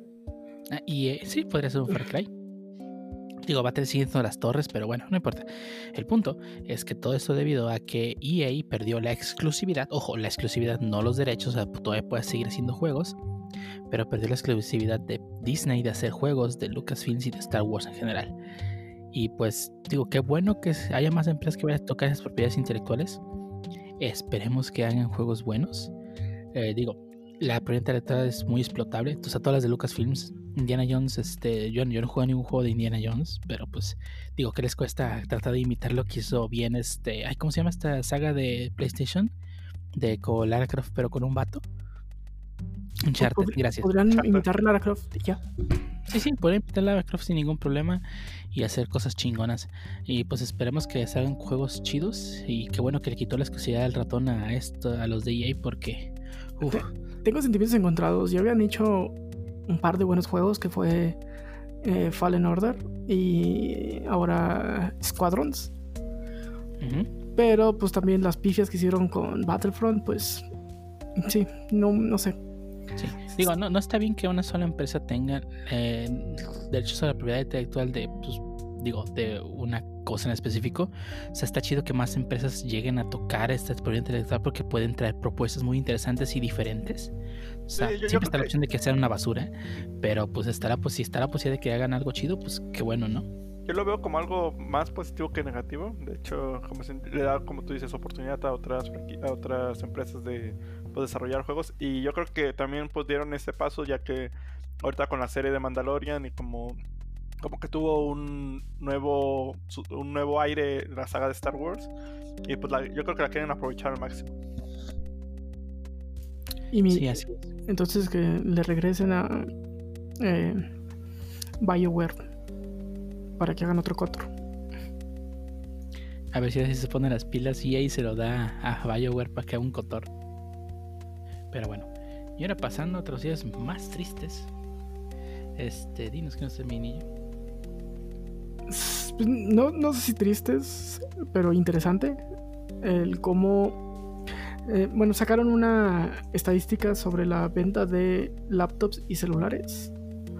Y es interesante cómo un mercado que ya estaba muriendo, ya era un mercado muy de nicho, que es el mercado de las laptops, pues gracias a la pandemia regresó y ahora se vendieron más laptops en 2020 que el año pasado, cuando era una tendencia a la baja. Y en smartphones fue al contrario, ¿no? Era una tendencia a la alta y ahora se hizo una tendencia a la baja, ¿no? Entonces quiere decir que pues, la gente vio más importante ahora comprar una laptop que traer un celular nuevo, porque pues de todos modos no vas a poder presumir el celular nuevo, ¿no? No, y aparte, eh, pues la ventaja del celular es que pues podía estar en el camión y usándolo y ahorita como la mayoría de gente ya se lo pasa en casa, pues la laptop te ofrece pues mayor potencia que un celular. Bueno, también depende del celular y también depende de la laptop, pero en su mayoría así es. Eh, y pues te permite muchas más opciones y pues sí, o sea, no está tan limitado como un celular. Sí, yo creo que esto era de esperarse pues por la situación que estamos viviendo. Sí, también el top 5 de empresas que está vendiendo más laptops tampoco creo que sea sorpresa. Bueno, sí, fíjate que sí me sorprendió que, que Apple no es la primera. Digo, ya llevaba rato Apple siendo la mayor vendedora de laptops. Y como ahora no solo la compraron hipsters, sino gente más común, pues ahora sí se puso Lenovo en la cabeza, HP segunda, Dell tercera y Apple se fue hasta el cuarto lugar. Sí, digo, hace sentido debido a que mucha gente pues la compró por emergencia de, o sea, que tienen que los niños tienen que tomar clases en línea, no voy a comprar un Apple de 30 mil pesos, voy a comprar la compu más barata que pueda tener, pues para que los niños puedan tener. Digo, aquellas personas que sí se lo pueden permitir, ¿no? Pues sí. Y eso en respecto a laptops, pero Neko nos trae anuncios de esa compañía que todos quieren y odian al mismo tiempo. ¿Qué nos traes, Neko? Todos lo amamos, pero ellos nos odian. y pues como es de esperarse, bueno, con eso lo esperaba, Nintendo nos dejó caer dos anuncios de los gruesos, de los chidos esta semana. Uno de ellos fue Bowser's Fury, no, no, no Furry, no, Fury, que es un addon para... Es el Super Mario 3D World, sí, ¿verdad? Sí. Sí, el, antes el 3D, sí, my bad. Eh, sí, es un DLC para Super Mario 3D World que se ve bastante chido. Yo me vi el tráiler y se ve como que es un área tipo medio mundo semiabierto, se ve chido. No me la compré porque no me gustan los Marios. Y otro de los anuncios fue por fin un tráiler y un poquito de pseudo gameplay de, de Pokémon, de New Pokémon Snap esta nueva secuela que llevamos más de 20 años esperando. Y pues después, después de estos dos anuncios, al menos yo creo que los Direct están muertos para darle paso a este formato de Shadow Drops hasta el infinito. ¿Tú qué piensas, Dio? ¿Están muertos? Creo que, o sea, Nintendo ya ha dicho que va a tratar de hacer otras cosas diferentes. Ya lo he hecho con los direct partners direct, lo está haciendo ahorita con los Shadow Drops. Y creo que más que nada Nintendo está tratando de hacer eh, no sé si está experimentando o de plano ya los mató, pero sí ha estado tratando de hacer diferentes cosas.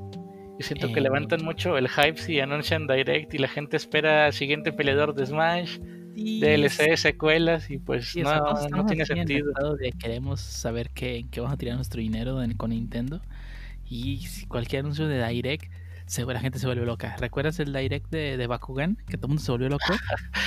sí, ¿cómo olvidarlo? el, mejor, direct de la vida. O sea, Nintendo está tratando de llevar las cosas con calma para evitar ese tipo de, de, pues de odio por parte de los fans, ¿verdad? Porque pues, no importa lo que hagas, alguien se va a enojar y desafortunadamente si tocas, si le tocas, si te toca que se enojen las personas que son más vocales, pues se va a ver ruido en las redes. Así es, le están dando demasiada calma, yo sé. Pues es la, justa, digo, los anuncios llegan en el momento que causan más ruido, pues. se hacen tendencia cuando anuncian algo. Eh, lo único bueno es que ni- sabemos que Nintendo no va a hacer el Cyber- Cyberpunk y va a anunciar un juego con antelación y lo va a retrasar. O sea, cuando Nintendo anuncia el juego, pocas veces lo retrasa y cuando lo retrasa es un juego muy bueno. Ahí está Breath of the Wild que fue retrasado como tres veces y hasta Animal Crossing que tuvo un retraso y pues no manchen, fue... Ese es de los más vendidos. Cuando Sí, lo retrasa sale bueno o sale Metroid 4. Digo, Prime 4. Ay, Metroid 4. Sí, supongo que Nintendo no quiere irse por ese pad de nomás anunciar un logo. O sea, últimamente estaba mostrado este. Ahí está el tráiler, ahí está la fecha. Punto. Vámonos. Que les des calma. Así es. Wherever it takes. ¿Y tú, Jarvis? ¿Qué nos traes de noticia? Jaja. Voy a ¿Un hablar de casualidad? Voy a hablar de la gigante verde en tarjetas gráficas, sí. En efecto, Nvidia. Y no la Nvidia que tiene el pancho hacia la 3060 TX, TI que me acabo de comprar, perdón. X, a ver. Ah, TX, imagínate. Ya ni doble, doble poder, doble poder. Este, pues básicamente en la semana, este, Nvidia anunció la nueva GeForce RTX 3060. Sí, 3060, no 3060 Ti. Eh, y además anunció otras llegadas, tanto como ah, el DLSS versión 2.0 y también llegó- eh, anunció la entrada de las RTX en sus versiones, en sus series 30 en laptops. Ah, cabe destacar que en lo que viene siendo la RTX ah, 3060 con respecto a la 3060 Ti hay un ligero cambio. Ah, la 3060 tiene más eh, memoria, pues en este caso tiene 12 GB en lugar de los 8 que tiene la TI, la TI, pero en lo que viene siendo los Nvidia CUDA Cores tiene 1300 por debajo. Mm, cosa que llama la atención. Y otra de las cosas que eh, dijeron es de que estarían disponibles a finales de febrero, o al menos eso esperamos, si es que no llegan los scalpers y se quedan con todo el stock, como siempre. Yo, Y yo pienso que, que esto de que le más RAM, más VRAM y menos teraflops es para tratar de evitar eh, los mine- a los mineros. los mineros viendo Pues viendo que no hay stock de las otras, se van a ir por eso. Lo que caiga para minar es bueno, yo creo, pues, Sí. para ellos, pues. Y más porque tienen un precio sugerido. Obvio, no va a ser el precio oficial, siendo honestos, pero de 329 dólares, algo así como unos 6.500 pesos, que no va a llegar así, reitero. Y menos si llega a ver este eh, el problema que hemos visto a lo largo del año con, con el stock de las series 30. Este, creo lo que lo veo muy difícil. Eh, y otra de las cosas que me llamó mucho la atención de este evento fue que en, en lo que viene siendo laptops, pues mm, la 3060 básicamente es, casi se comporta a la par de la 3060 Ti, solo por un poco menos de los Nvidia Cores.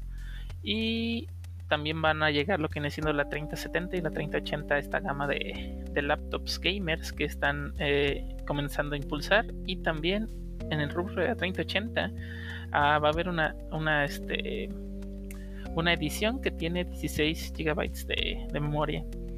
Ah, tanto Acer como la Alienware, Asus, Gigabyte, HP, Lenovo, MSI y Razer, ellos ya confirmaron que sus laptops pues van a venir ya con las nuevas GPU y van a empezar a venderlas a partir del 26 de enero. Ah, todavía no hay detalles de cuándo van a llegar, en este caso a México, y de cuánto será su precio, obviamente. Pero este también es una opción por si a alguien le interesa alguna laptop gamer, pues van a tener este más variedad también. Y también anunciaron que varios juegos, tanto de la saga de Call of Duty, Rainbow Six, ¿quién otro? No recuerdo cuál de otro más. Este, van a empezar a implementar lo que viene siendo la tecnología de LSS para tratar de mejorar su rendimiento y creo que de la parte de el anuncio de Nvidia y la noticia de Nvidia es todo. Pero ¿qué nos traes tú, Ninja? ¿Algo más macabro quizás? Eh, sí, y continuando a que Capcom parece que quiere anunciar todo a principios del año, este, pues acaba de anunciar que este 21 de enero eh, va a tener un showcase de Resident Evil. Eh, No, el, el show que no está eh, marcado como que es exclusivo de Resident Evil 8, lo cual me da esperanza de que va a haber más cosas. Esperemos que ese remake de Code Veronica por fin sea anunciado. Pero bueno, la, la estrella de la noche definitivamente va a ser Resident Evil 8 Village, en el que pues bueno, prometieron que va a haber un gameplay y un nuevo tráiler. Y pues presentaron los personajes. Ya hubo un... eh, como un adelanto con las imágenes de, y un pequeño teaser con esta tipa altísima y blanca que, que sale ahí y con unas proporciones interesantes, por así decirlo. Sí, ¿ya lo, ¿ya lo vieron? No, pero se escucha llamativo. no, pero ahora los veré. Sí, Este, ya lo he visto. al parecer va a ser la villana del juego. Digo, eso, pa- eso deja parecer el pequeño teaser.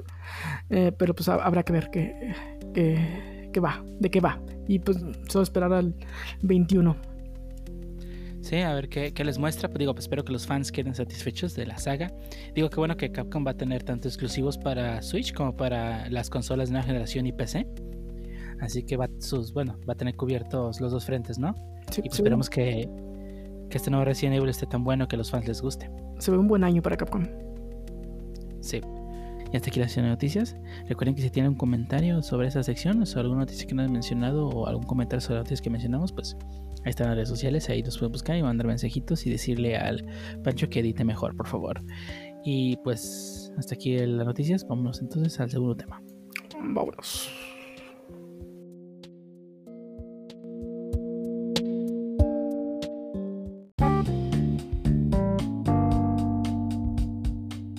Y ahora estamos en el segundo tema de este podcast donde vamos a hablar sobre uno de los mejores géneros de videojuegos que existen en este mundo, no, no es cierto.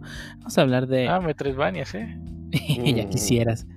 Este, no, el, el programa dedicado a Metroidvanias va a ser, va a ser, por favor, ¿Los MOBAs? Ya sácalo. más seriedad, más seriedad, por favor. Pero sí, vamos, eh, más adelante tenemos el programa específicamente este, dedicado a Metroids, específicamente a Metroidvania. Pero vamos a hablar en esta ocasión sobre el género que posiblemente, y no posiblemente, definitivamente marcó una generación. Y justamente fueron los Battle Royale, ¿no? Este género que nació a partir de, bueno, pues su nombre totalmente tomado de el libro que se convirtió en manga, que se convirtió en película, llamado Battle Royale y este inspirado pues, supuestamente mucho en, en el formato de, de esta, de este tipo de película, bueno, de, de esta película, que es básicamente tienes un grupo de estudiantes, de esto va la novela, que los mandas a una isla donde hay armas y pues tiene que quedar uno vivo.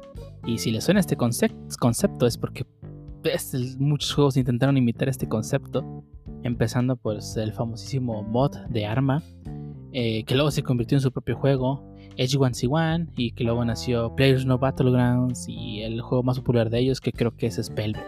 Pero nada, es Fortnite obviamente. Pero este vamos a hablar justamente de este género y bueno, creo que todos aquí los hemos jugado, o sea, yo recuerdo esas partidas de, de H1C1 Ah, sí. Así era el proto. Bueno, no proto, porque ya era tal cual un.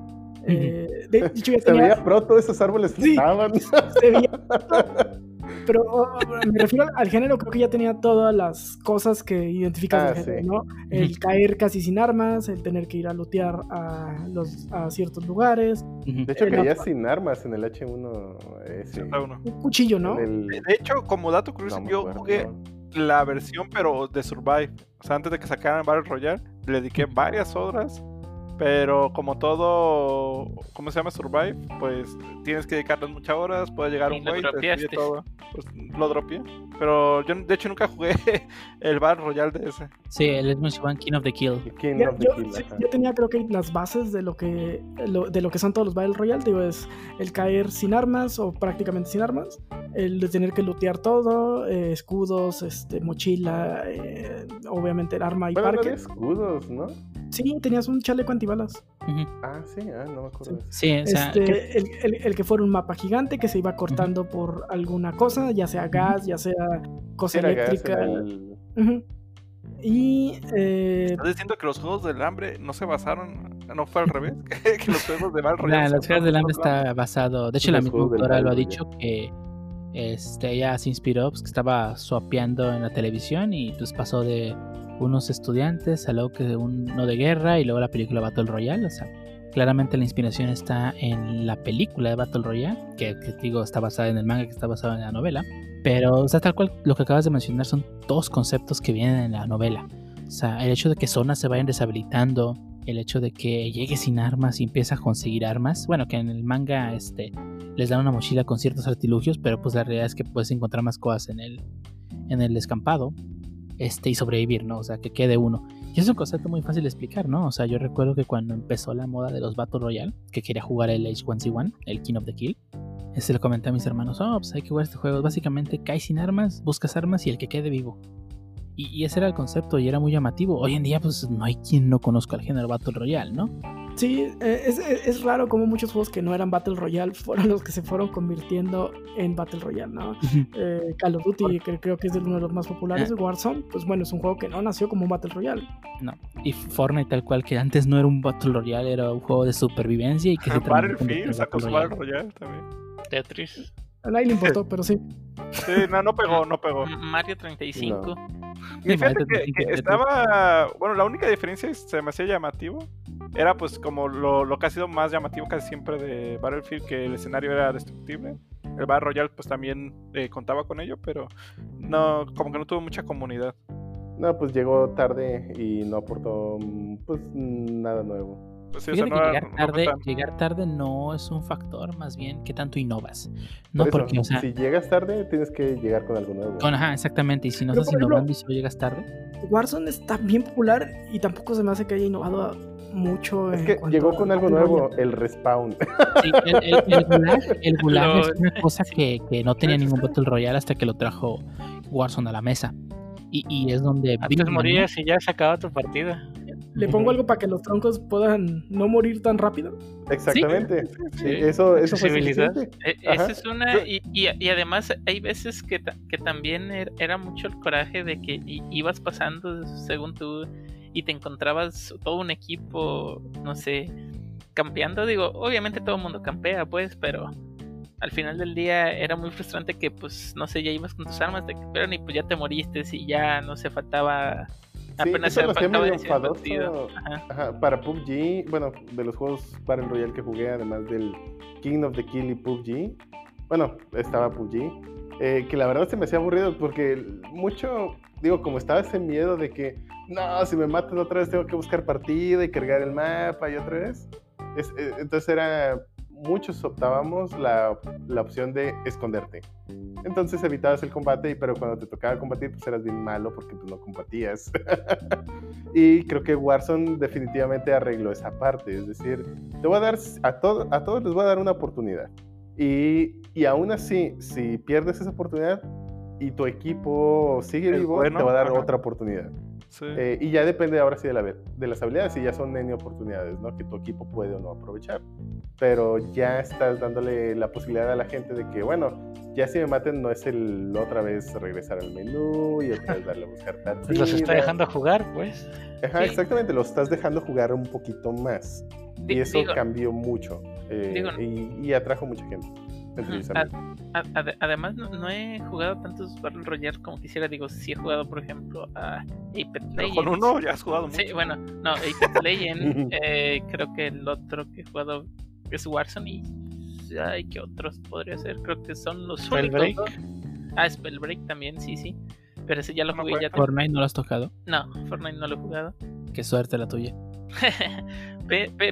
pero, o sea, a lo que voy es que uno de los aspectos que que hacen es que de repente van cambiando la lista de partidas. Digo, siempre está el Battle Royale clásico, que es el que regularmente jugamos, pero ponen unos como, por ejemplo, dice el ángel, ah, el modo Battlefield. ¿Por qué modo Battlefield? Porque se están respawneando y nomás es de hacer kills. Digo, ok, eso es como un tipo multiplayer que de repente ponen, o a veces sí ponen algo que se llama resurrección. Que siempre y cuando uno de tus compañeros quede vivo, te vas a, te vas a respawnear aunque este, pues te hayan matado luego, luego, ¿no? Pero pues también está la limitante de que tiene que quedar uno vivo, digo, ese a lo mejor se va a poner a campear, pero pues ya no es lo mismo, porque ya después de que salen sus compañeros vuelven a salir a la acción y pues hay más este movilidad. Creo que sí le ha metido ciertas cosas, tienen cosas por mejorar, como todo juego, obviamente. Pero, por ejemplo, a diferencia, creo que hay varias transiciones de disparos y me gustan las partidas porque son a veces más dinámicas a comparación, por ejemplo, de Apex Legends. Creo que para ponerte los escudos, artefactos, era demasiado enfadoso. O no sé si era la animación, pero a mí se me decía que tardaba, al menos. Lo que sí, el sistema de disparos de Warzone, digo, es un Call of Duty. Digo, ya estaría muy, estarían muy idiotas si logran arruinar el sistema de disparos que llevan años y años haciendo, digo, como dos por año. pero, así, como, así como DICE tiene bien manejados su, sus disparos y su fórmula de en Battlefield, Call of Duty, pues digo, o sea, tú juegas un Call of Duty y sientes que es un Call of Duty cuando lo estás jugando, ¿no? Sí, se sienten los disparos bien, bien hecho. Y, digo, lo que iba a decir es que, a diferencia de PUBG, Fortnite y King of the Kill, y, y sí, de hecho a mí tampoco me gustó el sistema de disparos de Fortnite. O sea, de ninguno de esos tres juegos, que son los otros Battle Royale que jugué, se me hacía bien. Digo, yo he jugado otros juegos de disparos Además de Call of Duty he jugado Battlefield y sobre todo Battlefield he jugado mucho. Y la verdad el sistema de disparos en estos otros tres juegos, PUBG, Fortnite y King of the Kill, se me hacía horrible. Horrible, horrible. No sé, sentía que no estaban bien ajustados o bien balanceados. Y menos se sentía como que, pues, se me hacía así como que medio circunstancial a veces. O sea, estaba tan... En algunos juegos estaba tan desproporcionados el balanceo que sentías que no le disparabas a donde apuntabas, ¿no? O sea, que era eh, una dispersión casi, casi súper random, ¿no? Y eso me desesperaba y me enfadaba. Sí, ya sé que podrían decir, no, pues apúntele bien, compa. y sí, yo sé que no era bueno, pero... Ajá, get good. Y yo sé, pero eh, en general se sentía muy... no me gustaba cómo se sentía ese sistema de disparos en ninguno de esos tres juegos y el de Warzone sí me gustó. Es, del, es el primer Battle Royale que sí me ha gustado, sí me ha atrapado un poquito y sí me ha divertido. Los demás era divertido más bien por el cotorreo de que, ay, eh, se escucharon pasos, escóndete. Ay, ya se fueron. Vamos para allá. Ay, ay, hay gente. Ah, escóndete. ya. está... Lo bueno de, Warzone es que pues llegó a construir un Battle Royale sobre una base muy sólida en cuanto a, a su jugabilidad, porque pues o sea, puede que tú digas que sale cada pinche pero es que la verdad es que la jugabilidad de los Call of Duty se siente como Call of Duty y pues es muy buena. Pero llegó a construir su base a partir de eso. Y no solamente trajo una base con buenos disparos, sino además innovó un poco. Cosa que el, digo, el Battle Royale de Battlefield yo no lo toqué. y no sé tú que siendo el mayor experto de Battlefield, pues tú llegaste a jugar alguna vez. No, no, la verdad es que, digo, para cuando llegó Battlefield, yo ya estaba harto de los Battle Royale. Y sinceramente, pues ni me, no, no, lo toqué, no me llamó la atención. Yo sigo jugando pues, los modos tradicionales de Battlefield. Pero digo, esto fue en Battlefield 1, si no me equivoco. Y, y, no sé si en el Battlefield 5 le inventaron Battle Royale otra vez, pero, pero no me llamó la atención. Eh, sinceramente, ya estaba harto de los Battle Royale para ese entonces. Y estaba algo dudoso del Warzone, pero pues dije, bueno, pues varios lo juegan, déjame el, eh, déjale calo, pues, ¿no? Y ahí respawn. Así que pues, dije, bueno, déjalo calo. Sí me, sí me gustó y sí lo disfruto, sí me divierte, ¿no? El que tuvo su auge, pero se murió muy rápido y, y es porque, pues bueno, hacía algo diferente, Spellbreak. Este... Ah, ese sí me llamó la atención, lo jugué, pero de nuevo sentí que bueno, no sé, no me atrapó. De hecho, yo sí lo jugué, de hecho lo llegué a jugar con el, con el Pancho y con otro de persona llamada que les llamaremos porque no vamos a decir su nombre, pero diremos el George. Total de que nosotros tres jugamos. Sí, proteger su privacidad, sí, sí. Sí, sí, se entiende. No, no, no, no, sabes quién es, ¿o sí? Bueno, Al sí, está por hecho que vamos a mencionar su nombre. Sí, exactamente. Aviso, consulta nuestra lista oficial www.zwes.com diagonal aviso de privacidad.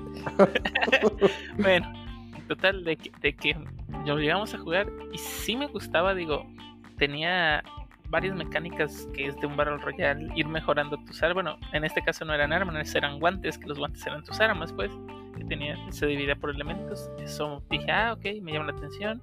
En vez de armaduras tenías pues tus zapatos, tu librito, cositas de ese estilo. Dije, ah, bueno, pues está chido, digo, te, te acostumbras, son mecánicas, digamos, cambiadas, pero pues similares, ¿no?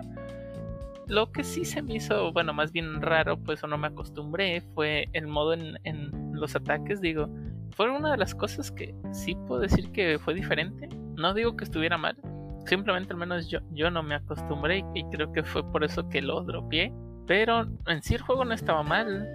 Podrías, podías hacer varias cosas, tenía varios perks que podías coger del suelo y los perks los ibas mejorando, podías ir fundando gente también como cualquier otro Royale, pero creo que el problema que tuvo o por lo que dropeé Spellbreak, bueno, muy rápido fue que lo que ya mencionamos, ¿no? Por ejemplo, ya había jugado Warzone, había Gulag, allá te funan y si no te logran rescatar, pues ya caminaste. Yo también lo estuve jugando mucho, mucho y me, encantaba mucho la mecánica de combate, cómo interactuaban los diferentes elementos. Esto se me hizo Podías utilizar la magia del enemigo en su contra de, de, alguna manera, estaba muy, muy bueno. Pero siento que cometió un par de errores así como que eran aproximadamente 50 jugadores en un mapa bastante grande, lo que sé que se sintiera vacío en muchas partes. Y también que quitaron los dúos eventualmente y luego volvieron. Eh, qué bueno que mencionas e, ese punto. De hecho, ese punto creo que es muy importante. el hecho de que de repente no te empieces a encontrar gente suele ser algo aburrido y, después te, te, te, deja de atrapar. Te voy a decir por qué porque, digo, a veces te cuentas mucha gente y pues sí reniegas, pero pues, o sea, total, si tuviste suerte o eres bueno, te los estás mejorando, pues. Ajá, y te si el juego te da mucho espacio a divagar y no hacer nada, pues realmente ni siquiera estás mejorando tus habilidades. E, exacto, e, ese es el punto que quería llegar. O sea, puedes mejorar, digo, a lo mejor reniegas que te mataron, pero de repente ya le peleaste y después puedes matar al squad y dices, ah, no manches, me, me los funé y te ríes y vas y respaneas a tus compañeros o los cuando te funan se ríen. O cuando te funan se ríen o, o inclusive eh, digo no sé creo que Spellbreak no lo no incluía pero una de las cositas que, que, que últimamente nos gusta de, del Warzone es cuando funamos squad puedes escuchar lo que el otro dice cuando lo funaste. Entonces te pueden desde rayar la progenitora hasta, no sé, decir, oh, guacala, me mató y me llegó desde arriba, o cosas así, ¿no? me funó a puñetazos. Y esa me funó a puñetazos, o sea. Eh, es de las cosas que, que también hace ameno o, o hace que disfrutes el, el, hecho de que, ah, es todo, lo, pues lo maté hoy. Sí, sí creo que de hecho los, son de las este... cositas que trajo Call of Duty ¿no? desde antes. Sí. ¿Sabes? No, me recuerda un poco a los, a, los, a los clips de gente que les tomaban justo antes de morir en el, en el PUBG. Que era muy clásico que cuando bajabas a alguien lo, que, lo cambiabas al pan, al, al este. al, sartén. al sartén. Y, y, lo matabas a, a, con sartenazos.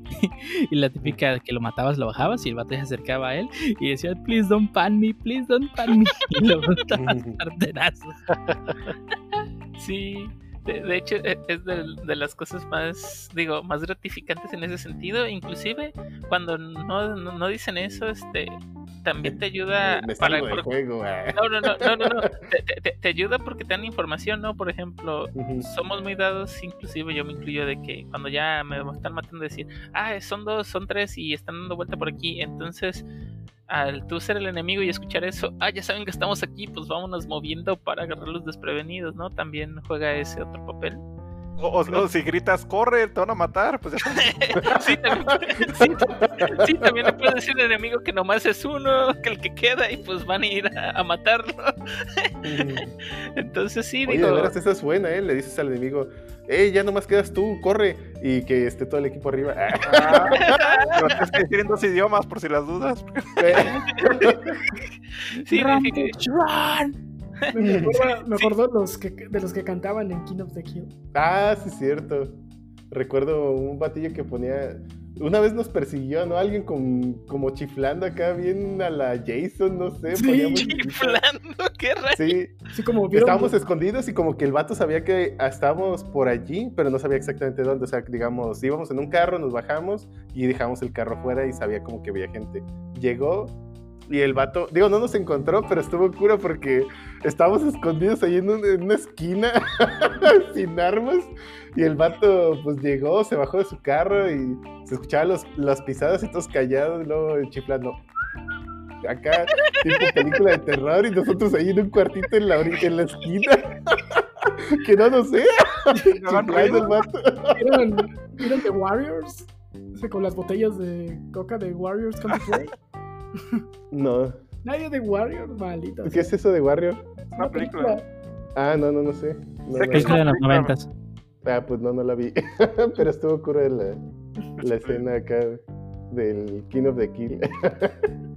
y digo, al final no nos encontró, ya nomás escuchamos cómo se subía el carro y se fue, pero estuvo cura acá. No, es que son, son las- cosas que hacen divertido al juego, como dices, esos detallitos. Sí. No, yo creo que como un- una de las grandes aciertos de Warzone fue eso, el, el hecho de que te pudieran pues revivir, porque yo también era de la filosofía, vamos a jugar un Battle Royale, no, voy a jugar ve- media hora para darle loot al güey que me mate. ya sé, para hacer, para hacer el burro de carga. La, la la historia de mi vida. la Sí, historia- y, Ah, pues, mira, le, le voy a llevar un nuevo AV y una máscara a este compa. Vamos. no, o el hecho de, ah, pues ya me mataron, pues déjame cómo, déjame espero a todos mis compas a que los maten.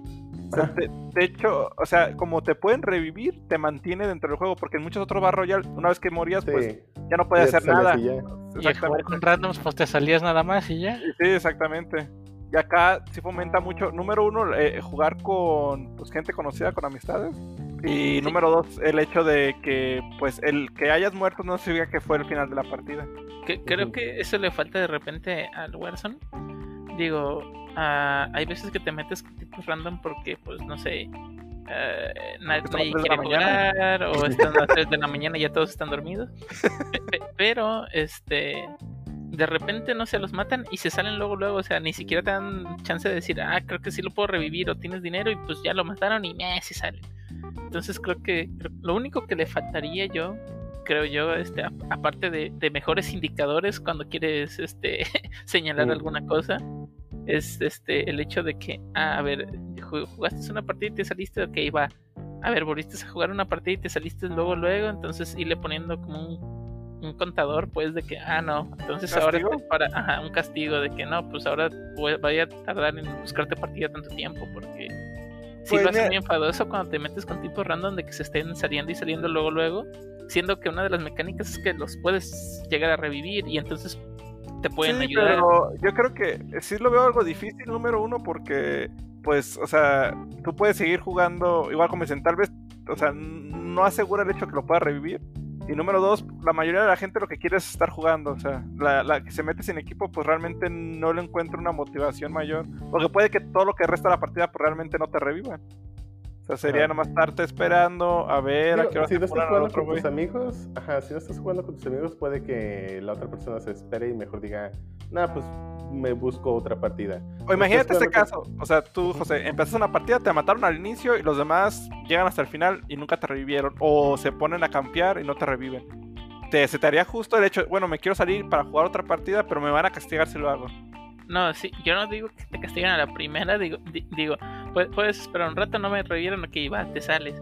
Pero hay gente que sí se está saliendo constantemente y eso también llega a arruinar la experiencia del juego para muchos, porque por ejemplo, me llegó a pasar cuando que me metí en un grupo de cuartetos, lo mataron a un tipo y se fue. Luego, luego dije, bueno, está bien, somos tres. Luego mataron al otro y ni siquiera, o sea, tenía gulag y luego, pum, se salió. Entonces ya éramos dos y luego ya nomás quedé yo, pues, nada, pues, ¿qué hago? Pues me salgo. O sea, uno contra cuatro cuando no tienes, o sea, cuando no traes, literal, pues no vas a ganar nunca.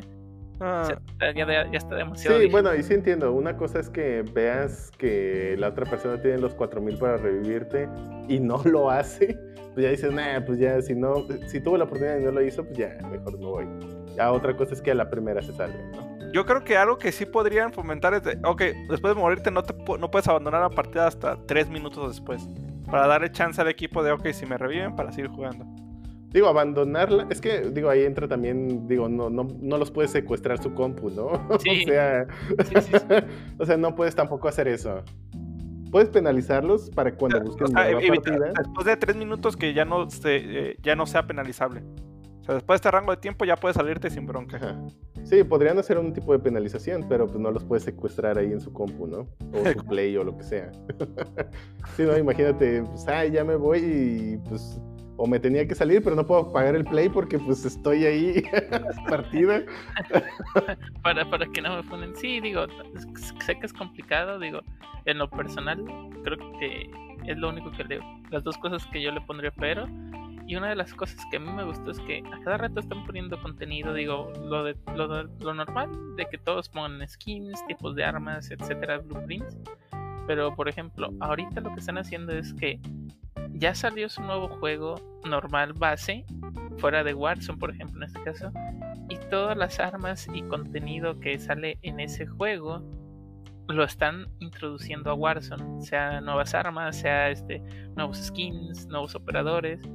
Y eso creo que pues fue un, un gran acierto. Digo, muy probablemente vayan a después a modificar el engine y vayan a, a tener otro diferente para tener otra modalidad de juego. Pero por lo pronto creo que lo están haciendo de maravilla. Y, y, pues más que nada, ahorita es el, el juego que les deja. Digo, si bien es un free to play, hay varias gente que compra code points, hay varias gente que ade- además de comprar los code points empieza a comprar, a meterle más dinero porque quiere cierta skin. no Habemos, los- José, habemos. Creo, creo- que en las características del Battle Royale nos faltó eso. Generalmente el Battle Royale es un Es juego gratuito, gratuito. es un juego free to play. Y Eh, su, y su Es el, el, el- ¿Cómo se llama? El King of the Kill no era gratis. No, pero lo hicieron gratis y, no, y nomás nos Ah, dieron- después sí, El sí. PUBG tampoco es gratis. tampoco De hecho, es el gratis. PUBG sigue costando dinero. El mobile no. El de PC sí cuesta dinero. Sí, creo que si no empieza a ser gratis se va a morir. Sí, es, ya es que está muerto, sigue vivo. eh. una de las cosas que tienes que al, al hacer gra- gratuito, o sea, tu mercado básicamente se incrementa y al incrementarse hay más probabilidad de que alguien que ya re- realmente se quede clavado en, en tu juego, pues le comience a meter dinero por medio de que pues de la tienda, microtransacciones, que después di- di- dice el Pancho, después de que le metes más de mil baros ya no son microtransacciones. En efecto. Entonces, Aparte de que al, al ser gratis, pues tus servers se llenan solos por el hecho de ser gratis. No todos van a pagar un juego para no jugar. sí, exac- exactamente. Es Y- el y- problema que han tenido un par de, de y- juegos y- que no, no tienen audiencia porque son de paga. Sobre Y- todo en y Battle Royale, pues es importante que haya gente. De, de que te metes un mapa gigantesco con tres changos, güey. sí, Sí, al- de al- hecho recuerdo que los últimos días del King of the Kill, o sea, 60 personas, una partida, duras casi 15 minutos esperando partida. O sea, ya, ya, o sea, ya no había audiencia. Estás más en el lobby que, que que en la partida. Es- sí, Sí. sí, es bastante molesto. O sea, y cuando mucha gente pues en chinga las, las partidas, ¿no? Sí, exacto. Y cre- y creo, bueno, ahorita un un poco fuera de tema, Rocket League hizo algo similar. O sea, ya no voy a vender casi nada, prefiero dar mi juego gratis, que todos empiecen a entrar y, y ver que les vendo ya dentro del juego. Y pues eso creo que pues sí les ha funcionado. Digo, creo que es una de las tácticas que también el Battle Royale va a seguir haciendo. Digo, si están cobrando por el Battle Royale, no creo que sigan fluctuando. Digo, cada vez hay más Battle Royales que viven de la, de la venta de skins o de, Eh, de no, X solo. Battle Royale, realmente es todo un mercado en la industria de los juegos. Y digo, ya por ahí hubo varios escándalos con algunas compañías. Ay, ay, ay.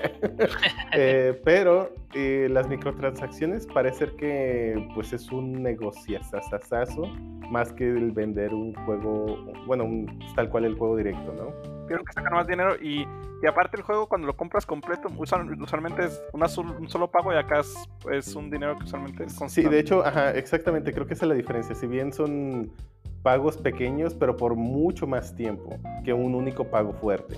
Y eso pareciera ser que les ha funcionado y por eso muchos migran al free to play. Eh, ahí está, por ejemplo, Rocket League, ¿no? Finalmente, este, los jugadores clavados gastan más de micro- microtransacciones que lo que hubieran gastado en comprar el juego completo. Sí, Sí. ¿Verdad? Sí, nos puede hablar de ello. Ah, sí, sí. ¿Cuánto te ha costado el Genshin Impact? Déjame checo mi Excel así rapidito. Ah, tiene un Excel. Sí, van 3800. O Sí, sea, para cuando vaya con el psicólogo, ¿cuántos has gastado? A ver. Básicamente he comprado dos Breath of the Wild jugando Genshin. Ah, y sí, Genshin aún está completo. La, la verdad, o sea, de lo que hace el Pancho se, se me hace algo, pues... el no, o patch sea- lo hace light. Suéltala, suéltala. No, no, no, o sea, de hecho se me hace algo bueno. O sea, no el hecho de que gaste mucho, sino el hecho de que, pues es una, como dice, de hecho una vez me lo dijo, no es una forma de apoyar pues a, a, pues, desarrollador y, y demostrarle que pues realmente me gusta el juego. O es la mentira que me dice y quiere los personajes. No, digo, la verdad es que es una mentira. Digo, si tomes como lo tomes, tiene algo de verdad. Digo, si, si todos los jugadores fueran free to play, el, el juego se moriría y te quedarías sin el juego. Exactamente. Sí. Sí. Y digo, la verdad, como le yo pasó no a le veo. Ajá, Yo no le veo nada de malo en, en las microtransacciones, No, pero sí se puede prestar para un abuso. Y, cuando ahí- la empresa digo, ya- abusa, así como le pasó hasta Star Wars Battlefront 2, creo, Sí, eso sí, sí es, está uno. pues. Sí. No, a- a- además, digo, si, si ya vas a meter este, ese tipo de microtransacciones, ah, creo que también es importante escuchar a, a la- a tu comunidad, ¿no? ¿Qué, qué es lo que quiere tu comunidad? Al final del día es tu mercado, si simplemente estás metiendo y metiendo cosas y te las compran, ok, pero va a llegar el momento en el que la comunidad va a decir, no, pues al diablo, ¿no? Este, me están exprimiendo dinero y no me están dando lo, que quiero, básicamente. Sí, y es una forma de también estar fomentando nuevo contenido, porque pues si hay gente todavía en la comunidad y, y están invirtiendo dinero, pues sería muy absurdo el no mantener vivo tu juego. Y la microtransacción es algo yo creo que también como dice, eh, pues entre más microtransacciones haya o más gente haya jugado un juego, pues muy probablemente tenga más tiempo de vida ese juego. No, no sé si lo notaron, pero todos los juegos que dio Epic, o mucho, bueno, la gran mayoría de los juegos que dio Epic eh, últimamente fuertes, son juegos que tienen un juego online de microtransacciones. Sí. Entonces creo que pues simplemente fue un gancho para que la gente tuviera el juego y, y creciera la comunidad online. Estoy hablando de caso este, GTA V, estoy hablando del caso ahora de Star Wars Battlefront 2 que lo acaba, que está gratis en esta semana. Entonces, pues creo que este modelo de negocio en el que das un juego gratis, entre comillas, Compraron. Rocket League y lo hicieron gratis también. Ajá. Entonces, este, creo que es algo que vamos a ver más seguido. Y pues, creo que es algo bueno. La gente que realmente no se va a clavar en el juego, pues, lo, va lo va a bajar, lo va a jugar un 2-3 de veces. No pagó por él y se acabó, ¿no? Y la gente que se clave, pues es la que va a estar comprando y comprando y comprando. Definitivamente la audiencia es, es mayor si solo lo van a probar, digo. Hay mucha gente que, ah, mira, está gratis, déjalo pruebo, chance se clavan. Ah, mira, ah, mira, cuesta 300, mejor no lo compro. Es bastante diferente allí. Sí, los que, eh, eh, los que cuesta 300, pues obviamente los jugadores que solo querían probar, pues no lo van a comprar. Es, eh, prácticamente solo la, la, la gente va a ser lo, lo- O sea, la gente que ya te iba a comprar es la gente que te va a gastar lana. Entonces, mejor abre puertas a que, a que más gente lo pruebe y probablemente un 5%, 2%, no sé, no sé cuáles sean los números, pues se clave, ¿no? Ujú. Sí. Sí. De hecho, también hay otro juego, digo, cambiando un poquito, ah, de, y regresando a los Battle Royale. Sé que, ah, bueno, hay un juego que quizá para muchos no parezca un Battle Royale, pero tiene los elementos de uno, que básicamente, pues es... ¿eh? No, Grand Theft Auto no está bromeando. Ah, no, no. bueno, no sé si ya ¿Fall lo Guys? incluya. Ah, Ándale, Fall Guys, exactamente. Digo, al final solamente gana uno. Eh, sé que no se matan. Pues como los Battle Royale. Sí, exactamente. Tiene los elementos de un Battle Royale. Pero a diferencia de tener que al principio ser el mejor, o bueno, desde el principio estar enfocado en ser el mejor, vas por etapas y, y al menos durante esas etapas solo no tienes que ser el peor. Lo cual está chido. Y, y creo que el- la verdad es que Fall Guys tenía o tiene mucho potencial. Lástima que sus escenarios no están lo suficientemente variados, creo yo. Pero, pues, y digo, esas, esas misioncitas o, bueno, escenarios de equipos no me convencen. Creo que ¿Cuándo- hubiera estado mejor en solo. ¿eh? Cuando yo lo jugué, eh, tenía bien poquitos y sí me, sí me desencantó muy rápido porque era como que jugaba y lo ah, otra vez el muy mismo. repetitivo. Sí, sí. Creo que se podrían haber esperado tantitito más y haber tenido todavía más éxito.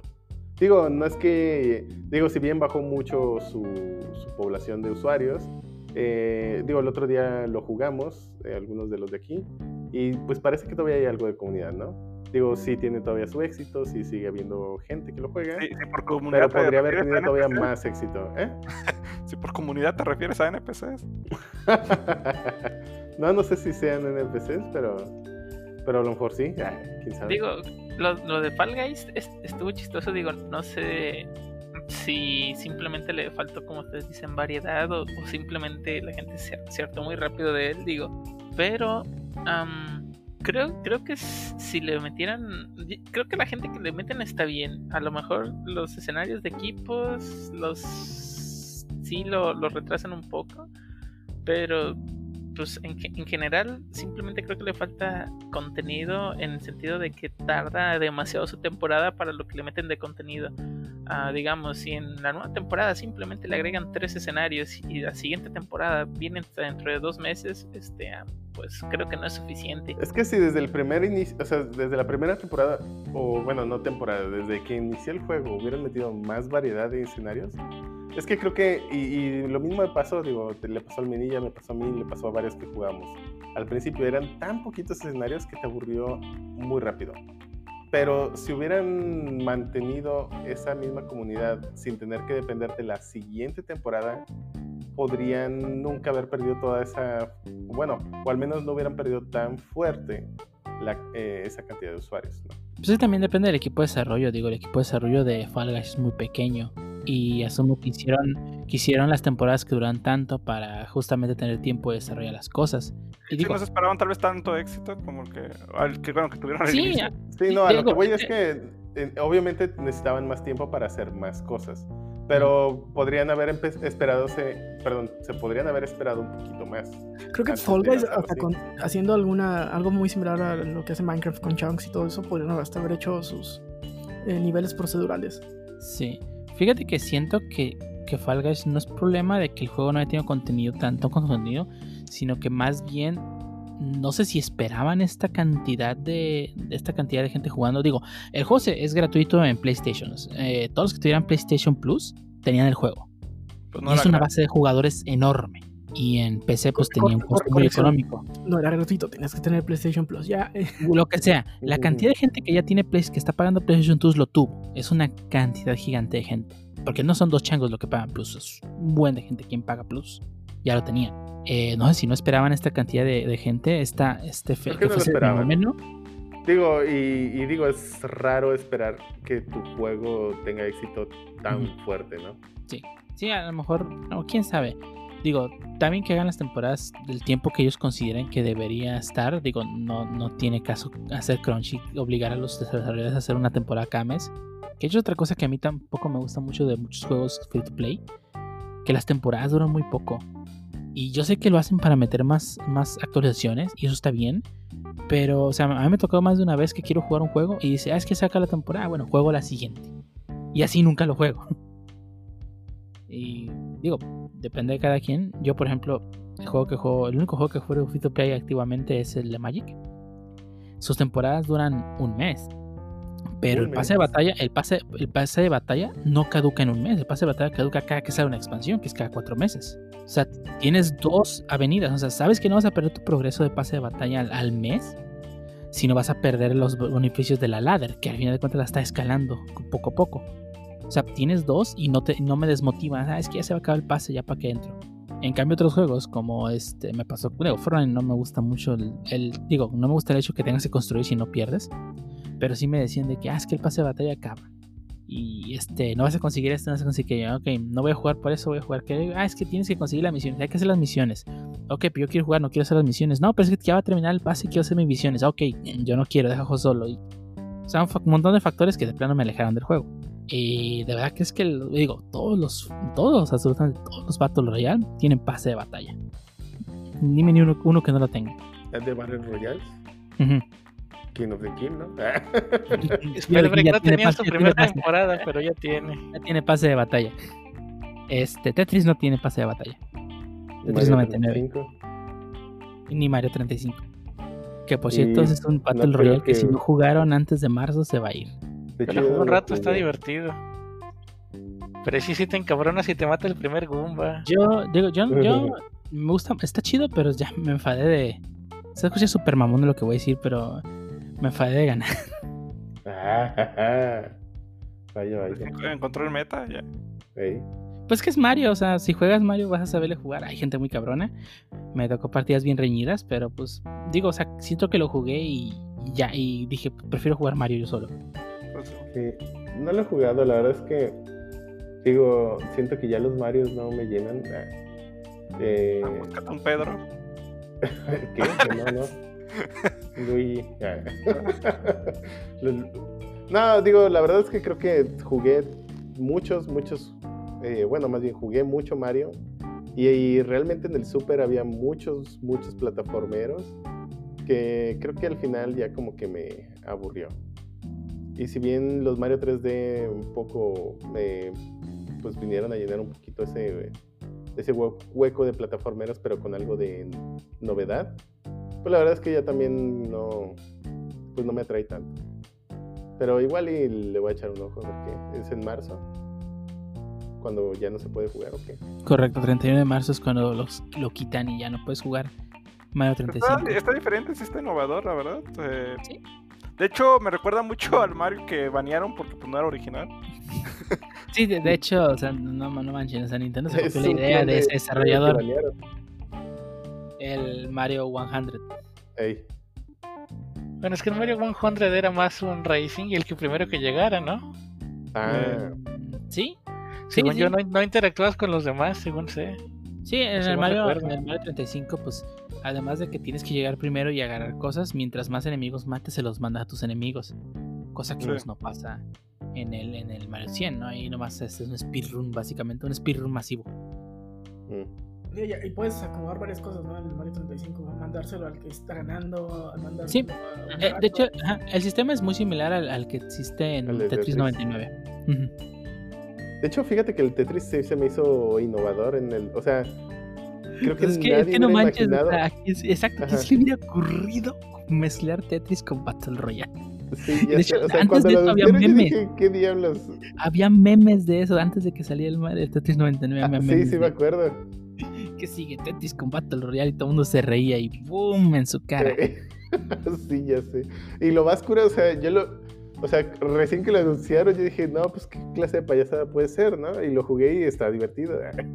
o sea, está, está bien hecho, pues, la mecánica. Y digo, obviamente, pues Mario 35 creo que se basó en cómo lograron hacer que Tetris funcionara en Battle Royale y pues, lo, lo cambiaron ahora a este juego, ¿no? Sí, así es. Creo que los Battle Royale es un género que definitivamente llegó para quedarse. Va a ser interesante cómo pues, va creciendo este género y va innovando y va sacando cada vez este, cosas nuevas para seguir teniendo a los jugadores cautivos. Y pues sí, sí, sí, me gust- sí, sí estoy interesado en seguir viendo cómo, cómo avanza este género, que otros Battle Royale nuevos vienen y sustituyen. Digo, eh, algo que también ha caracterizado mucho este género es que no todos se quedan mucho tiempo. Este, unos nacen, se popularizan y se van y se esfuman. Creo que el único que ahí sigue y, y creo que va a seguir buen rato es Fortnite. Eh, todos los demás son efímeros. Warzone, al parecer, es uno que también creo que se va a quedar ahí buen rato. Habrá que ver. Y pues sí, estoy muy a la espera de, de que más nos trae este género. Espero que el siguiente Halo vaya a traer su, su modo de, de Battle Royale. Va a estar interesante. Pu- pu- pudiera ser, digo. ta- tanto así los Battle Royale están dominando que no dudaría que llegue un personaje de Battle Royale al Smash. Graben esto. Eh, sí, Fortnite Guy. Puede ser Fortnite Guide o puede ser Capitán Price de Call of Duty. Ah, ese lo veo Cualquiera de complicado. Lo más posible. Fortnite. Va- varias cosas las veían complicadas y han salido en los personajes de Nintendo últimamente. Así es Nunca que. tipo complicado. De hecho, yo lo veía muy posible. No, manches, yo nunca lo Ey. vi posible, pero yo bueno. sí lo vi posible, Es muy posible. Tanto así que el día anterior les dije, Que el, el partnership con Microsoft está, y Nintendo está más fuerte que nunca. sí. Más que cuando muy se vieron fuerte. en la cara de los directivos. Creo que desde ahí empezó el partnership. Digo, es que nunca estuvo fuerte, pues, pero ahora ya hay un partnership. Nos burlamos de estos diálogos en su cara. Hay que ayudarles. Hasta aquí el tema de los Battle Royale. Si tienen algún comentario sobre un Battle Royale, alguno que jueguen, digan, les gusta Fortnite, les gusta Warzone, les gusta Free PUBG, Fire. Kill the Kill. Ah, Free Fire, de hecho, ¡Ah, de de uno de Free Fire! Es que, a ver, ¿quién de aquí juega Free Fire? ¿Quién de aquí juega Free Fire? Eso habla de nuestra edad, sí. No, fíjate, fíjate que no de la edad, porque yo conozco gente que juega Free Fire de varias edades. Es más que nada la accesibilidad que tiene el juego, ¿no? O sea, es un juego muy fácil de correr en cualquier celular. Y pues no todo el mundo tiene un celular de 20 mil pesos. Eh, Desafortunadamente en Latinoamérica, pues la, yo. Yo no tengo La más de may- 20 mil pesos. la mayoría de las personas no tienen un celular como el tuyo, Ángel. La mayoría de las personas tienen un Xiaomi de 3 mil pesos para abajo. Y, y Free Fire corre en cualquier carcacha que te ocurra. Lo cual lo hace muy masivo y es free to play. Este, digo, yo conozco gente que lo juega. No lo juego porque, pues, la verdad, digo, si juego un Battle Royale, voy a jugar el que juegue con la gente que conozco, no jugar solo. Pero ese es un juego muy masivo y desafortunadamente, pues, digo, no lo hemos tocado. Pero, digo, su popularidad no se puede negar debido a lo, acce- lo accesible que es. Pues eso sí. No, y por la gente que igual no, yo no he dado la oportunidad de, pues, de jugarlo. Sí he escuchado de varias gente que pues se ha jugado y se le hace bastante llamativo. Y he escuchado buenos comentarios, o sea, se ve interesante. Siente, se figura como más al estilo Pookie, el modo de juego. Lo que tiene Free Fire es que sí está lleno de muchos morritos porque pues es más fácil para ellos eh, entrar en esto porque generalmente pues, tienen el celular que le compraron sus papás y pues, eh, la mayoría de los papás, a menos de que sus papás sean millonarios, de comprar un celular de prestaciones. Es correcto. Recuerden, recuerden su época de universidad. El celular que tenían era el que podían tener, no el que querían. Yo no tenía celular. No podías tenerlo. El heredado. Ajá, No, tenías el heredado, o sea, hecho, Nadie tenía celular. mi- Ahí en mi familia. mis sobrinos que Bueno, mi hermana. oh, este, pues juegan Free Fire porque pues generalmente tienen celulares heredados, unos míos. Entonces, este, pues sí, son celulares que obviamente no corren, eh, por, por ejemplo, Call of Duty, el último, ¿no? El, no, el Call of Duty Mobile requiere algo de recursos. Sí. O Genshin Impact, que ni siquiera mi celular actual lo No. corre. Ahí sí necesitas celular de 20 mil baros. Pero sí, o sea, Free Fire, digo, no se puede negar su popularidad y pues, digo, si a la gente le gusta, pues qué chido, ¿no? Y digo, creo que incluye todas las características que mencionamos, ¿no? Es gratis, tiene microtransacciones, este, tiene un pase de batalla, o sea, todo lo que mencionamos de los Battle Royales, pues creo que no innova en nada más que corre en cualquier lado. Y eh, créanme Sí, no, que y eso, ha en, en nuestra región, que un juego corra en cualquier tostadora se agradece bastante. Sí, Counter Strike no era muy popular en Latinoamérica porque era un gran juego. Digo, sí lo es, pero, pero había juegos mejores en la época y Counter Strike corría, eh, el 1.6 corría en cualquier cosa. cualquier lado, sí, era la onda el co- el COD, el, el CS este 1.6. Pero bueno, ahora sí, después de hablar del mejor juego de Battle Royale que existe, Free Fire, vámonos a las despedidas.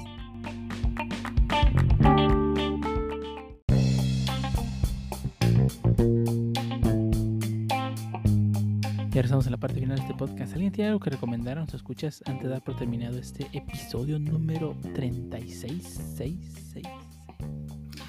Sí, les voy a recomendar un, par de películas de terror. Digo, ya siempre he dicho que me gusta mucho el terror y nunca les recomiendo nada de terror. Entonces hoy, hoy sí me voy a dar ese, ese lujo. Ahí me gusta mucho estar viendo ver qué hay de nuevo de terror en Netflix. A veces encuentras joyas, a veces encuentras cosas raras. Entonces, ahora, esta, la semana antepasada me encontré un par de películas interesantes. Una coreana de terror que se llama El teléfono o The Call en inglés. Está buena, la historia está ¿Te marcan 7 días? Innovadora. No, este, en realidad es de una chava que contesta el teléfono de una casa y habla con alguien que vivía en esa casa años atrás. Está Ahí está sí. Curiosa, está, pero está, está buena. Y otra es una película noruega que en español se llama El cadáver. No me acuerdo el nombre en inglés. Y tampoco me acuerdo el nombre en noruego. Pero la, la pueden encontrar como El cadáver en Netflix.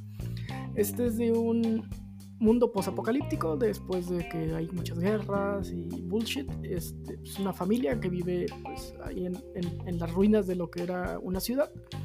De repente llega un circo eh, como un circo teatro que los invita a una mansión donde pues bueno ya llegan a la mansión y empiezan a pasar cosas rarillas está, está, está entretenida está muy buena Eh, y también tiene un final bastante bueno entonces esa es mi recomendación de esta semana para que eh, vean algo por la noche divertido. Bueno, yo también voy a dar mi recomendación eh, para la gente que le gustan los juegos de disparos y espaciales y también Star Wars. Les recomiendo que adquieran de forma gratuita en Epic Game eh, Battlefront 2. Tienen hasta el 21 de enero de este mes, así que todavía tienen chancilla. Eh, eh, yo jugué el 1, el 2 todavía no lo he probado. La verdad, eh, si les gustan los Battlefield o los juegos de disparo por equipos, donde son masivos de 32 contra 32 personajes, o si les gusta la saga de Star Wars, denle una chance, pues es gratis, nomás tienen que tener pues 60 y algo de gigas en su computadora y tener algo de paciencia para descargarlo. De ahí en más también me gustaría recomendar eh, la serie de Mandalorian porque no la había visto, la empecé a ver, eh, la verdad está bastante interesante si le gusta, por lo mismo les comento la saga de Star Wars, eh, la verdad yo creo que es una de las mejores cosas que han hecho, muy buen reparto de tanto actuación, la ambientación, la verdad, sobre todo la ambientación me tiene muy fascinado, si le han metido dinero, pues cómo no, si ya son de, de, de Disney, eh, ya sería muy codo el no meter dinero y pues les ha remunerado bien, yo creo que mucha gente ha adquirido eh, Disney Plus con el gancho de ver Mandalorian y pues para mí sí vale la pena. También en, en, en mismo Disney Plus hay un especial de cómo se grabó Mandalorian. Está bien interesante. La forma en la que se grabó la película es, digo, la película, la serie, es una tecnología totalmente nueva. Y creo que Ah. es una tecnología que va a definir el cine en unos años. Si no me equivoco es donde el, eh, son pantallas y el escenario se mueve y tú no. O sea, ya, ya no es como, o sea, se, más bien, ya no, ya es como una sala donde se, a través de la computadora se renderiza todo, ya no es como, o sea, ya, Sí, es, un, es un ser rodeado por una pantalla circular donde pues todos los sets son creados en tiempo real. ¿no? Y de hecho usan Unity y este, eh, usan varios trucos porque las computadoras no pueden renderear tanto en- con tanta calidad. Entonces este, está, está muy padre toda la tecnología y todo, todo lo que hacen para, para que eh, Mandalorian sea la serie y se vea tan bonita como se ve. Y eh, sobre todo resuelve muchos problemas que tenían de iluminación con los con las pantallas verdes, ¿no? Ahora toda la iluminación, y reflejos que reciben, pues por ejemplo tú lo ves en el casco, ¿no? Que se refleja todo el escenario en el casco Sí, de de- de Mandalorian. hecho, es una de las cosas que dije. eh, bueno, para la gente que no han visto Mandalorian, es un Mandaloriano. Y aparte, su armadura es color como eh, acero, y, pero es un acero que se refleja. Y yo creo que esas son de las cosas que. está- ¿Hablas que es acero y no color acero? o sea, No, no, vez. ¿cómo, cómo se llama? ¿Cómo se llama el metal del que está hecho? Eh, Pesca. Ajá. Ajá. sí, eso. Pero quería que me lo dijera Ángel, bueno, no importa. Yo iba, a hacer, yo iba a decir acero mandaloriano. Sí. Pero no es Mandalorian, no importa. No importa, ya sé. Y bueno, bueno, iba a dar un dato curioso, pero pues no, porque creo que puede ser un posible spoiler, quiero que lo descubra. Y pues sí, la verdad, bastante recomendado. Dato y- curioso, se muere fulanito. Ah, ¿qué? No, no, no. No, bueno, como- sobre bueno, las, no, pro- sobre las propiedades del Beskar. No, no, no, no. Más bien, yo, bueno, ni es spoiler, ahí les va. Yo al principio, cuando eh, anunciaron la serie de Mandalorian, pensé que iba a ser sobre la historia de Boba Fett después de que se lo tragó el monstruo. Dije, ah, de alguna forma salió. y es la historia de ese güey. Y Eh, no, eh, no, no, no voy a hablar más. ah, cabrón. Bueno. que sepas que no. Eh, ok, entonces le ponemos un tag de spoiler, ¿verdad? Yeah, this is, this is the way. Vamos, el siguiente. Dice, güey, no, no, no más ya y párale. Si no, bueno, ve la segunda temporada ya, ya acábala. Ok, ok. No, bueno, ok. Eh, bueno, editen esto porque creo que me recibí más información de la que quería. Porque no quiero que la gente lo Editarlo no va a evitar que te hayas spoileado. Ya vi. Ni, ni bueno. Ya. ¿Quién sigue? Les voy a recomendar que duerman bien. Ah, Sí, esta es una recomendación. Esta es mi recomendación. Traten de tener Me temo que no pude de- seguirla, te he ¿En qué fallado. plataforma veo esa serie? ¿Eh? ¿Que dónde ves así? ¿Cómo? Yo lamentablemente tampoco puedo se- eh, seguirla. O, o, o, o duermo bien o tengo familia y sigo mis hobbies. No puedo hacer todo. Sí, sí, digo, son, son recomendaciones, digo, no, no, no es para todos, para aquellos que sí les guste. Tampoco son órdenes, Dormir. Para Ajá, los que quieren dormir a gusto. Eh, yo, yo se lo recomiendo, la verdad es que creo que te hace pues ver las cosas más lúcidas durante todo el día y por lo tanto ser más productivo. Mm, Pero La verdad cuando es estás que... dormido, ¿Eh? pero cuando estás dormido, pues no ves nada, ni juegas nada.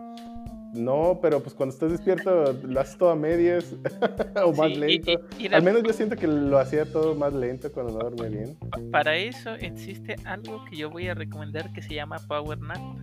Ah, pensé que ibas a decir drogas. Sí. ¿Ah, ¿Qué? Dale calma, no, no, no, dale un calma. No, no, no, no, no, no. Para eso existe la Power Un Nap. café bien cargado en la mañana. El café es una droga, ¿eh? Sí, sí, La café. Bueno, la cafeína. la cafeína. Ah, El azúcar también. No, no, Bueno, no, entonces ya no vamos a decir que la marihuana es una droga. el- La droga es el tetrohidrocannabidol. Exacto, Exactamente. es correcto. Sí, bien, es correcto. Pero bueno, no, de, de hecho, para e- ese problema de que si no puedes dormir y, y quieres dormirte, échate una power nap. Pero una power nap de 30, 40 De ocho horas. minutitos. Despiertas, no, no, 8 horas, no, hombre. Unas 3, 4 power naps y entras listo para Lo que salir. recomiendan es 20 o 30 minutos porque si te pasas, ah, despiertas más, más mareado. Pues yo- sí, O 30. sea, yo yo creo creo- que yo- me paso.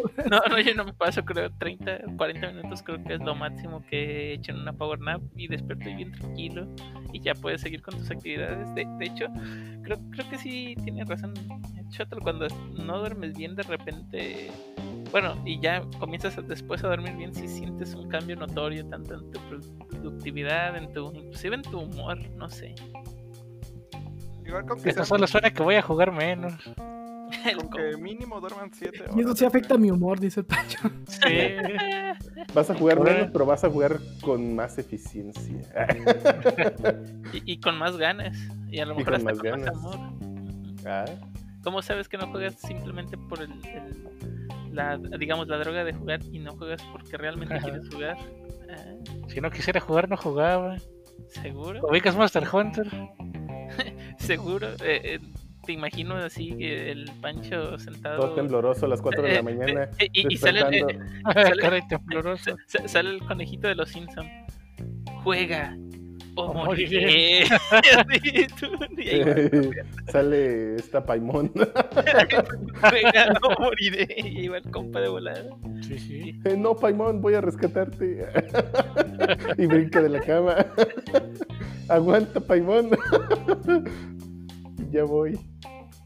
Así, Ay, bueno. Pe- Pero sí, no, creo, que es una buena recomendación. Igual, si casi no, pues obviamente que casi nadie va a salir, pero eh, cualquier actividad que estén haciendo, inclusive estar sentados, requiere rehidratación. Síganse hidratando, muchachos. Sí, Ay, con esta época de frío, sé que no les da sed, pero sigan tomando agua. Ah, sí, eso sí está intenso. De repente cuando suel- suelto el mouse me empiezo a sentir mal porque ni tengo sed. este Pancho, todo Olvido, olvido No mis funciones básicas. Ocho horas después, ah, ¿qué tengo que hacer? Ah, sí, tengo que alimentarme y tomar. Creo que tenía que comer. Espero que no olvides todas y que no sea de repente, chino, otra vez no fui al baño. Ay, no. Bueno, pues, pues ya. Vámonos pues, ok. Vámonos. Jueguen más, duerman menos. Bye. ¿Dónde los pueden encontrar? que nos encuentre donde quieran. to- Total, quien te quiera buscar. Dormidos. Quien, quien- quien- El que quien te te quiera contactar, lo, lo, lo va a hacer en cualquier medio. Quien te quiera contactar. Así Ah, así. Ah, Las, las despidas de nombre y todo eso, creo que ya el, el Dio va a meter las postproducción porque pues, siempre son lo mismo. Ah, bueno. Sí, ¿por qué no? Vámonos. Sí, las legendarias está ahí. Nos vemos, muchachos. Se van mano y todo eso. Muchas gracias por escucharnos. Y tómenos con leche. Y tomen Ajá. agua. No le no como el y tomen agua. Coman frutas y verduras. Vámonos.